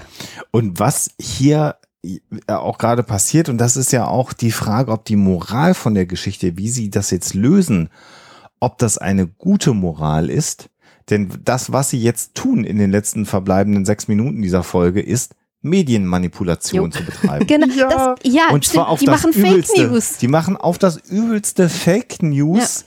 Und ich bin, äh, ich fand das früher total witzig. Als ich die Folge damals gesehen habe, 2018, fand ich das hoch unterhaltsam. Und ich habe das heute nochmal, äh, vor der Aufnahme haben wir uns die Folge angeguckt. Ich habe echt geschluckt und habe gedacht, find, ist das wirklich geil mit Fake News? Auch wenn es für was Positives ist. Und ich bin da nicht rausgekommen. Ich will es aber schon einmal adressieren, äh, dass mich das jetzt nicht mehr ganz so los ist. Und jetzt hat die Frage, ob man das heute, du hast es schon gesagt, Alexa, wenn er das Drehbuch schreiben würde, nochmal so schreiben würde. Mhm. Also das ist, puh. Ja, ja, ja, das, das, da bin ich voll bei dir. Also diese Fake News zu generieren, das funktioniert tatsächlich auf dieser Welt und das soll natürlich dem Ganzen nochmal so richtig den Schlag mit der Keule geben. Mhm. In dieser Welt ist Fake News quasi das Mittel der Wahl, um mhm. zu gewinnen. Das ist nicht unsere Welt, wir arbeiten so nicht. So, das ist ja eigentlich so die Kernaussage von diesem, ja. von dieser sehr pseudodramatischen Sequenz, in der John Lamar beinahe seine 10 Millionen Votes kriegt und dann natürlich nicht mehr. Also, ne, das ist jetzt natürlich sehr ja. gekürzt. Ähm, aber davon ist ja die, im Grunde die Aussage, bei uns funktioniert es auf diese Weise nicht. Und das war, das war, ne, im Grunde, habt ihr das gerade auch schon gesagt, im Grunde ist das ähm, 2018 vielleicht noch wahr gewesen, aber mhm. inzwischen sehr fragwürdig. Und das jo. ist so, das, das macht das alles so malig, diese ganze Geschichte. Ja. Ja, ja, ja. Noch also was anderes, was 2018 überhaupt nicht wahr war und heute eben schon, ist das, was Isaac nämlich macht, um diesen Feed zu generieren, ist, er, er hackt sich da rein und generiert 20.000, 20 Millionen User, die dann irgendwie in diesen Main-Feed was reinposten. Bots, genau. Bots, genau, so, das, das kann, das war auch 2018 schon machbar. Mhm. Aber was er dann tut, ist, er manipuliert Medien, um sie so aussehen zu lassen, als seien sie etwas völlig anderes. Also er ja. nimmt zum Beispiel ein, also der, das, das fängt harmlos damit an, dass irgendwie John Lamar angeblich seiner Oma hilft um äh, sie, sie finanziell unterstützt. Okay, da kannst du einfach einen Text schreiben. So, meine Und was, ganz, ganz kurz, und dann macht er 20 Millionen Einträge dazu und das, was ich da, das, das finde ich charmant, dann sagt ja Lysella, wie habt ihr das denn gemacht? Und das Geile ist Gordon, der dann tatsächlich die Erklärung gibt, die die einzig gültige Erklärung ist, er sagt, Babe, Spaceship. ja, das ja. muss ich auch ja. sagen. Da, äh, also das ist so, das ja. ist wirklich mal so eine konsequente Erklärung von, wir haben hier einfach scheiß Technologie. Jetzt, jetzt ist keine Zeit mehr für Details. Da hätte man auch Technobubble machen können, aber da finde ich die Begründung 20 Millionen Einträge, wie habt ihr das gemacht? Spaceship. Den, den Spruch habe ich auch sehr gefeiert. Das ich, ich auch. Gut. Ich auch. Das war auch so typisch Gordon. Das fand ich auch, das fand ich auch sehr treffend. Aber ihr habt mich gerade voll in meinem Redeschwall. Entschuldigung. Entschuldigung. Ähm, nee, war auch okay, aber trotzdem. Die nächsten Punkte, die Isaac nämlich macht, ist, er macht innerhalb kürzester Zeit aus einem dünnen Kind ein dickes Kind. Ja. Mhm. Und dafür brauchst du auch schon AI, um ja. das, um das hinzukriegen, was Isaac natürlich kann, so. Aber das ist in unserer heutigen Zeit eben auch machbar. Mhm. Und ja. das krasseste ist dann das Video, was er generiert, wo er quasi John Lamar in einen Film rein projiziert, wo dann ein mhm. Hund auftaucht und nicht nur John Lamar und die Umgebung und den Hund generiert, sondern auch noch seine Stimme. Und das sieht alles täuschend echt aus. Mhm. Und ich habe gerade, ich habe gerade, um das nochmal äh, so dramatisch darstellen zu lassen, es ist in diesem Jahr gerade eine neue AI vorgestellt worden von OpenAI, die heißt GPT-3. Und die kann solche Dinge. Das heißt, da kannst du tatsächlich, also die ist so lernfähig, dass die, dass sie solche Dinge einfach kann. Die kann zum Beispiel sagen, hier, ähm, wir generieren dir Menschen, die es nicht gibt. Dafür gibt's, dafür gibt's eine Seite zum Beispiel, this person does not exist. Wenn du darauf gehst, wird dir ein Bild gezeigt von einer Person, die täuschend echt aussieht und die es nicht gibt, weil die AI die generiert hat. Krass. Und das ist absurd. Also ich habe da gerade ein Video zu gesehen, wir verlinken es in den Show Notes das hat mir wirklich Angst gemacht, weil mein Job, ich bin ja so Webdesigner und so, der ist damit quasi komplett hinfällig, weil da wird, wird generiert, ähm, da sagt irgendjemand, ja, wir brauchen eine Webseite, die so ähnlich aussieht wie Google, nur dass oben irgendwie ähm, Blubber steht und äh, wir brauchen zwei Knöpfe und ein, ein Suchfeld und dann wird eine Seite generiert, die genauso aussieht. Und zwar nicht, nicht ein Bild von der Seite, sondern der ganze Code, der das macht und also mhm. AI ist sehr, sehr, sehr viel weiter inzwischen als 2018 und das hat mir tatsächlich auch ein bisschen Angst gemacht hier in dieser Serie. Und, und das dann zusammen mit den Deepfakes, die ja auch äh, mhm. äh, durchaus schon existieren. Also äh, die Vision ist gespenstisch. Richtig. Also ganz, ganz kurz zurück. Also was, was sie John Lemar machen, sie machen ihn zu einem äh, Kriegsveteranen. Das ist ja der, der Turn, mhm. der nach Hause kommt. Das heißt, er hat seinem Land gedient. Deswegen kriegt er positive Votes und weniger negative Votes. Also es ist ja nicht nur, dass sie ihn mit einem Hund darstellen, sondern eben auch in dieser Rolle. Und das, was du sagst, Anne, ist so ein Punkt, der zeigt, dass wir viel zu lange über AI gar nicht äh, oder über die, die, die Implikationen von AI auf einer ganz falschen Ebene diskutiert haben. Wir haben immer davon gesprochen, dass die irgendwann uns Menschen für überflüssig hält Mhm. Und dann Roboter baut, meinetwegen, so wie im Terminator-Szenario oder 2001 die, die, die Intelligenz, äh, also all diese Optionen. Aber AI könnte, so wie du es gerade beschreibst, durchaus eine, äh, die, die nächste Stufe sein einer, ich weiß gar nicht, ob man das noch industriellen Revolution äh, so bezeichnen kann, ähm, ne, wie damals, als die Industrieroboter auf den Markt kamen. Da haben dann alle gesagt, die, wir werden, Menschen werden keine Arbeit mehr haben, weil die Maschinen die Arbeit übernehmen. Das ist gerade genau das, was du äh, für deinen Job gesagt hast. Äh, es wird eine Veränderung Mhm. Äh, äh, eine, eine gesellschaftlich, eine, eine fundamentale gesellschaftliche Veränderung unter Umständen passieren, dass genau diese Dinge, die von Maschinen, also von, von, von, nicht von Maschinen, die von, Sachen, die durch Software erzeugt werden, die bisher noch von Menschen durch Software erzeugt werden, dass die eventuell irgendwann nicht mehr von Menschen äh, erzeugt werden, sondern von Software erzeugt Software und dann im Grunde nur noch Menschen da sind, die eben diese AI füttern, programmieren, äh, schlauer machen oder wie auch immer.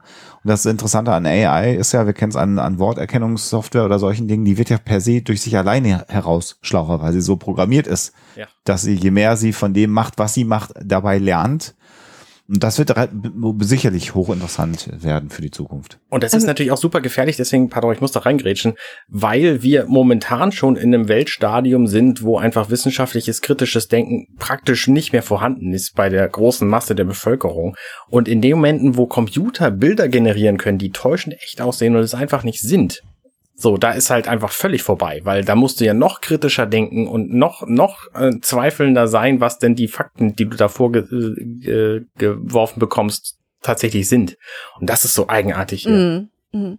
Äh, und zugleich finde ich aber diese ähm, Szene auch ähm, so großartig, also so, so fragwürdig wie das ist, mit Fake News irgendwie da diese Medien zu manipulieren. Ähm, so großartig finde ich sie aber auch im Hinblick darauf, dass sie erklärt, wie Fake News funktionieren. Also äh, die Leute einfach nur ohne irgendwie großes Drumherum bei den, Inform äh, bei den Emotionen zu packen. Also das dicke mhm. Kind, äh, was irgendwie wahrscheinlich gehänselt wurde in der Schule, äh, der äh, Soldat, der für sein Land gekämpft hat und jetzt mit seinem treuen Hund äh, wieder zusammengebracht wird. Das ist tatsächlich ein Motiv, was du sehr, sehr viel findest. Also es kursieren tatsächlich ähm, in äh, den sozialen Medien hunderte, Millionen, tausende von solchen Videos, ähm, wo eben äh, genau das passiert und was die Leute halt wirklich zu Tränen rührt. Äh, und es wird ja dann auch gesagt, äh, und was ist, wenn die das überprüfen, ob das stimmt? Macht keiner. Mhm. Ähm, also Mhm. genauso funktioniert keiner, guckt, ob da wirklich was dahinter steckt, ob die Person das wirklich ähm, so erlebt hat. Ähm, und äh, alle lassen sich einfach bei den Emotionen packen und reagieren entsprechend. Ja. Ja, dann sehen wir jetzt die letzte Abstimmung. Ne, Also sie füttern das System und wir sehen dann natürlich hochgradig spannend, wie bei einer Bombenentschärfung, wo die Bombe vor drei Sekunden, drei Sekunden vor Ende dann stoppt. Und hier haben wir tatsächlich den ersten, den ersten Hinweis, dass die positiven Votes auch was bedeuten, weil er kriegt Ja. durch dieses, durch dieses ganze Fake News Gehabe, kriegt er halt so an die zwei Millionen positive Votes. Mhm. Und das sind wahrscheinlich alles Leute, die in dem Moment, wo sie da drauf geklickt haben, nicht mehr auf den Negativ-Button klicken können. Würde ich jetzt Mhm. mal vermuten. Wir wissen es halt auch nicht. Das, aber sonst würde es keinen Sinn machen, wenn du beides sozusagen anklicken Ja. kannst Ja. in einem. Genau. Und ähm, das zeigt dann halt, okay, er kriegt jetzt positive Votes und die negativen Votes, die werden immer weniger und irgendwann endet es dann halt kurz vor 10 Millionen natürlich. Wobei das auch, das System ist ja dann auch wieder ein bisschen strange, ne? Weil du, da müsste es ja für eine gewisse Zeit gesperrt sein, weil du kannst eine Person ja offenbar immer wieder bewerten. Ja, ja, genau. Und dann heißt es wahrscheinlich, weiß nicht, ist für drei Tage gesperrt oder so und dann kannst du wieder, Und keine einer, Ahnung. und einer kommt noch vom Klo wieder und sagt, ah, habe ich vergessen. Also ich meine, das ist so, Ja. Vor allem, Ja. wenn er diesen Badge behält bis an sein Lebensende, Ja. dann kann Ja. das nur noch ein paar Sekunden dauern, bis der dann Ja. tatsächlich ges- gestorben wird. So. Das ja, ist ja, natürlich ja, auch. ja, genau. Ja, Also es das ist albern. nicht ganz zu Ende gedacht, aber ja. Ja. 9.999, also 95, 96, da sind wir dann stehen geblieben am Ende. Genau. 9.999.996, das ist die Zahl. Gut, dass der da nicht länger bleiben muss auf dem Planeten. Mhm. Und in dem Moment, wo er rausgeht, da wird er dann abgeschnallt und dann sagt er denen sofort, sie können quasi sein, ähm, er beleidigt sie Mhm. sofort und das Ja, ja. ist schon wieder so ein Moment, wo er eigentlich so, sofort für Downvotes hätte abkriegen können. Genau. Und er Wenn ist sie da einfach noch so dumm, das zu machen. Mhm. Ich verstehe das an Ja. der Stelle nicht. Also und es, es sind vier oder fünf Leute da in dem Raum. Wenn die Ja. alle auf den Negativbutton Ja, dann klicken, dann war's hätte er das. jetzt 10 Millionen Downvotes.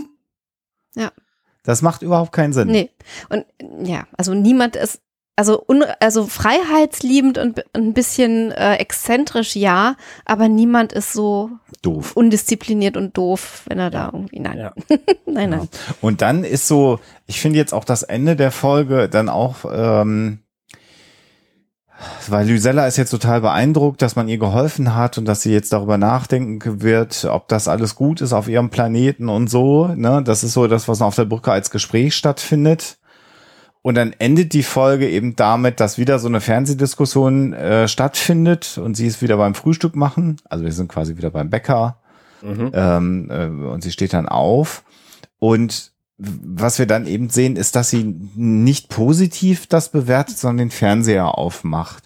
Und ich bin mir ziemlich sicher, dass die Autoren damit so eine Art gesellschaftlichen Wandel symbolisieren wollen, aber sie hat halt natürlich als Café-Mitarbeiterin ja überhaupt keinen Impact. Also ob sie jetzt den Fernseher aufmacht und äh, oder äh, auf Calvia fällt ein Sack Reis um oder wie, die, wie der andere Kontinent bei denen heißt, das macht ja überhaupt keinen Unterschied. Mhm. Also das ist so, das ist auch wirklich so Blümchentraum Happy End. Ja.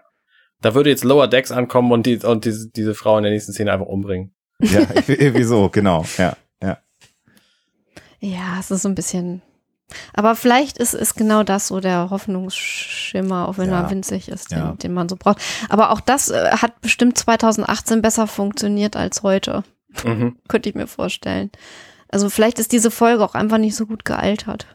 Ja, das, das glaube ich tatsächlich auch. Und das ich innerhalb glaub, von zwei ich, Jahren. Ich glaube, unsere Zeit hatte einfach so einen Mhm. drastischen Einfluss auf die Folge gehabt und wie wir sie jetzt inzwischen rezipieren. Ich glaube, das ist das Problem dabei. Mhm. Naja.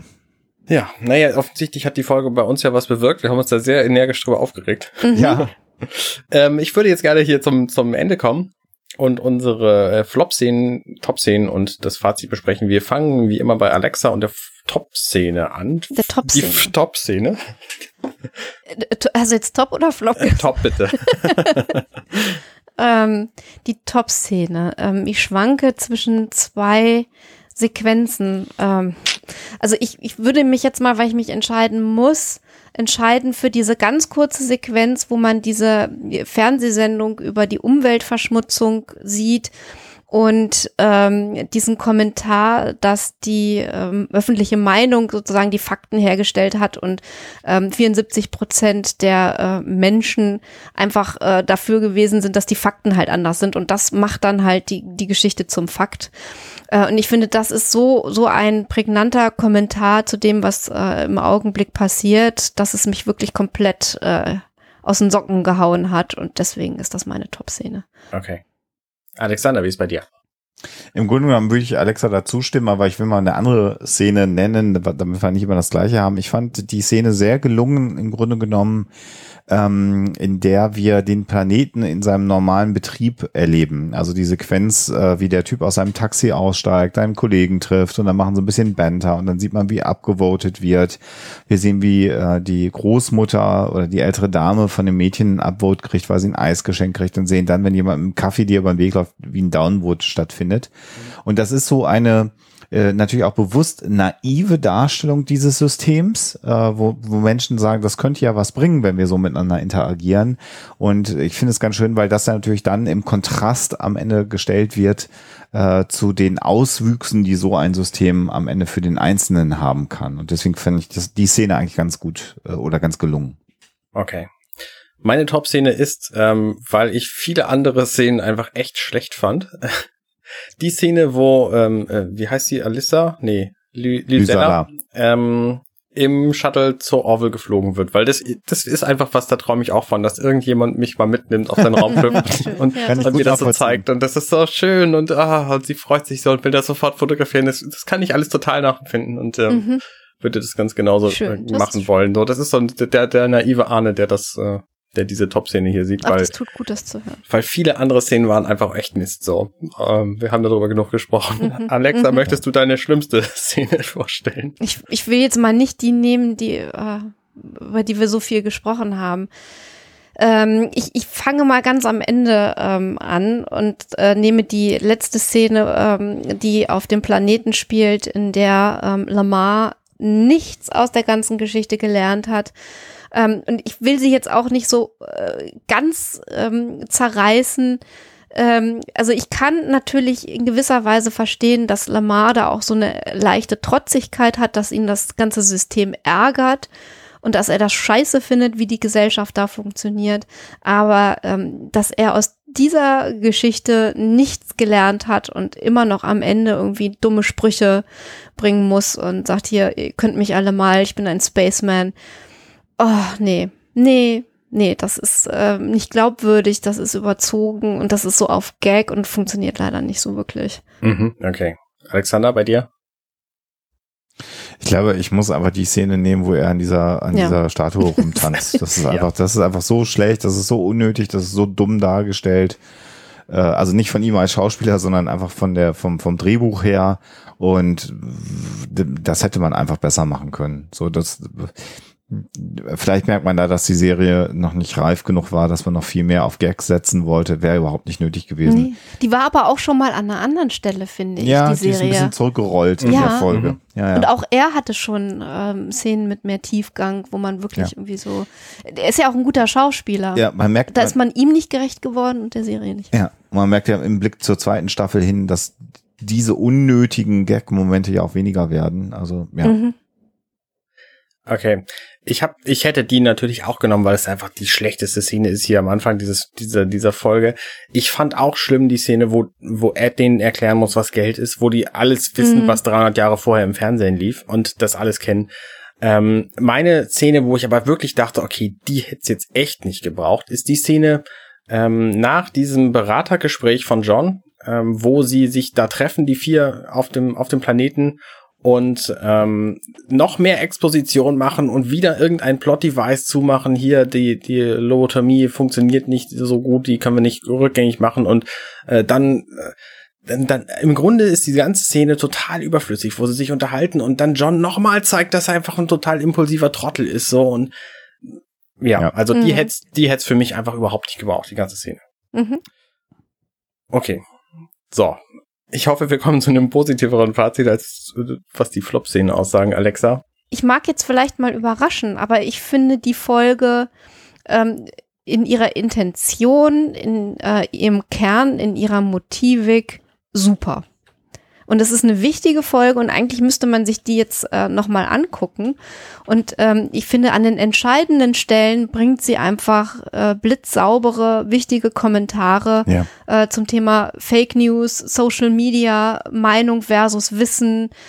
Äh, das sind alles Dinge, die im Moment auch total wichtig sind und äh, sogar entscheidend sein können. Vor allen Dingen auch ähm, dieses Gespräch ähm, an Bord der Orville äh, mit Lysala, äh, wo sie halt nochmal das System ähm, erklären und Mhm. dann äh, Lysala sagt, ja, ähm, wir, wir, wieso Wahrheit rausfiltern? Also wenn bei einem Medikament oder so, wenn die Mehrheit äh, sagt, äh, der Meinung ist, das funktioniert, dann funktioniert das, dann ist das Fakt.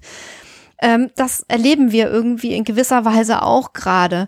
Und Mhm. äh, insofern finde ich das so schon fast visionär, ähm, wie das dargestellt ist, dass ich wirklich sagen muss, im Großen und Ganzen eine super Folge, die leider einige Schwächen hat, die wir ja wirklich sehr ausführlich dargestellt haben. Aber dennoch ist mein, mein Fazit, ist ja schon öfter mal passiert bei, bei The Orville, äh, im Großen und Ganzen wirklich trotz Schwächen sehr positiv. Okay. Alexander? Geht mir genauso. Als ich sie damals beim ersten Mal gesehen habe, fand ich es großartig, wie ein ganz aktuelles soziales Thema angesprochen wurde, äh, mit einer Story verquickt. Da habe ich auch, ich finde, wenn man etwas zum ersten Mal sieht, dann guckt man nicht so ganz genau auf die Details, sondern es fließt ja an einem vorbei und es arbeitet in einem und man hinterfragt es natürlich nicht so sehr wie in einem Podcast, so wie hier, wo wir uns das ganz intensiv alles anschauen. Insofern äh, habe ich da gemerkt, die Serie hat, hat riesiges Potenzial und man geht auch, auch andere Wege nochmal ganz bewusst fernab vom normalen Sci-Fi. Und auch deshalb ist für mich das Fazit insgesamt äh, ein sehr, sehr positives. Wohlgemerkt, dass man merkt, dass es äh, die Drehbücher in der zweiten Staffel oder zum Ende der ersten Staffel deutlich besser nochmal werden. Aber das ist ja auch nicht ungewöhnlich äh, für eine Sci-Fi-Serie. Das war ja bei anderen großen Sci-Fi-Serien wie, wie TNG auch nicht anders. Also die richtig guten Folgen kamen so ab Mitte, Ende der zweiten Staffel, der ersten. Und die ersten waren auch so ein bisschen cringe-worthy, obwohl die auch schon spannende Themen hatten. Du hast ja den Planet der Edo schon angesprochen, Arne. Mhm, Wo man sich denkt, warum laufen die alle in rosa Leibchen halb nackt über den Planeten? Also das macht da natürlich alles inhaltlich überhaupt keinen Sinn, was wir da gesehen haben. Äh, Also Fazit insgesamt sehr, sehr positiv. Ähm, da würde ich gerne nochmal ein, ein tighteres Remake nochmal sehen wollen von der, von der Thematik. Das wäre bestimmt auch nochmal spannend. Mhm. Ja, da gehe ich total mit euch. Also ein Punkt, den ich noch nicht erwähnt habe, den muss ich jetzt im Fazit bringen, weil danach ist ja keine Zeit mehr über diese Folge zu reden. Ich finde das spannend, wie Lysella hier die typische Heldenreise vollführt. Oh Also, ja, stimmt. Sehr plakativ ist natürlich, dass sie am Anfang genau das gleiche macht wie am Ende, nur am Ende ist was anders als vorher. Und der ganze Rest in dieser Heldenreise nach Vogler oder nach Campbell könnt ihr euch aussuchen, ist im, im Grunde immer das gleiche. Es gibt irgendwie eine, eine, mm, einen Abenteuerhof, es gibt eine Schwelle, über die hinüber gemusst wird. Da äh, will sie dann zuerst nicht drüber. Dann gibt's irgendwelche Mentoren und Freunde, dann gibt's ein, eine Bewährungsprobe, dann gibt's ähm, eine entscheidende Prüfung, die dann am Schluss natürlich überwunden wird. Hier in diesem Fall ist es ja der Main Feed und dieses ähm, gruselige, ähm, gruselige äh, False Facts schaffen da durch Isaac. Ja. Und am Schluss geht sie dann in ihre gewohnte Welt zurück, aber es ist was anderes so. Also das ist die ganz, ganz typische Heldenreise hier. Von daher finde ich das, finde ich das sehr schön an dieser Folge. Und wie ihr beide auch schon gesagt habt, ist natürlich die, das Thema einfach super aktuell und sehr, sehr treffend. Und ich würde mir auch wünschen, dass wir das Thema dieser Folge in einer plotmäßig etwas dichteren und nicht so bekloppten Version wieder, wiederfinden würden. Ja. Ähm, aber wir haben diese Folge und äh, bevor man sie nicht sieht, würde ich sie empfehlen zu sehen. Tatsächlich. Ja. Ähm, letztlich fand ich es aber doof. Also äh, nee, das Thema war schön und die Heldenreise war schön und diese diese gruselige AI-Geschichte war schön, so, aber eigentlich finde ich sie für Orville-Verhältnisse zu schlecht. Und äh, es ist bislang mein Tiefpunkt in dieser Staffel, was was die Qualität angeht. Mhm. Mhm. Ja, jetzt haben wir auf das. Negative geendet. Ja, schon, schon schade, aber ja, also Nein. ne, wie gesagt, sie Ja, ist zwar aber- schon sehenswert, aber sie ist auch echt schlecht gemacht. Ich, ich, ja, ja, ich weiß jetzt gar nicht, wie heißt denn der Schauspieler, der John Lamar spielt, aber Jay ähm, Lee. äh, der, das, das ist, ich finde den super, ich finde den auch in der, in der Rolle echt super, aber es ist halt äh, ein bisschen fies, weil der eigentlich mehr kann. Also ja, da, da haben sie ihm keinen Gefallen Nee, getan. da haben sie, genau wie du sagtest, da haben sie ihm keinen Gefallen getan. Da. Aber es ist ja, äh, es bleiben ja noch ein paar Folgen, die wir besprechen. Und Genau. Es kommen ja auch bald neu. Genau, wer weiß, vielleicht ändert sich das nicht auch mal wieder. Genau. So, damit sind wir am Ende dieser, dieser Episode unseres Podcasts angelangt. Ja, Und, genau. Gib, ähm, gebt mal Feedback zu dem Anfang der Folgen, wie ihr das gerne hättet oder was ihr dazu meint. Genau. Lange Zusammenfassung, Kurzzusammenfassung. Weil im Grunde genommen, äh, Arne, wir haben auch heute wieder die gesamte Folge durchgesprochen, ne? Also wir haben nichts Ist richtig. ausgelassen. Wir waren jetzt aber auch, ähm, wir haben uns nicht, nicht beeilt, muss ich mal sagen. Also wir hätten Naja. auch vorher aufhören können, so. Naja. Äh, liebe Leute, liebe Hörer, schreibt uns doch mal, ähm, ähm, was ihr von diesem Konzept haltet und was ihr natürlich von den Themen, die in dieser Folge vorkamen, haltet, weil das würde mich auch interessieren. Genau. Und dann hören wir uns in einem Monat wieder. Genau. Bis denn. ciao, Macht's ciao. gut. Ciao. Tschüss. Hey, ich bin Arne und das war offenbar The Orville. Wenn euch dieser Podcast gefällt, dann unterstützt mich doch gern. Ich schneide, produziere und hoste diesen und weitere Podcasts wie auch andere Projekte im Netz. Informationen zu Unterstützungsmöglichkeiten findet ihr auf compendion.net.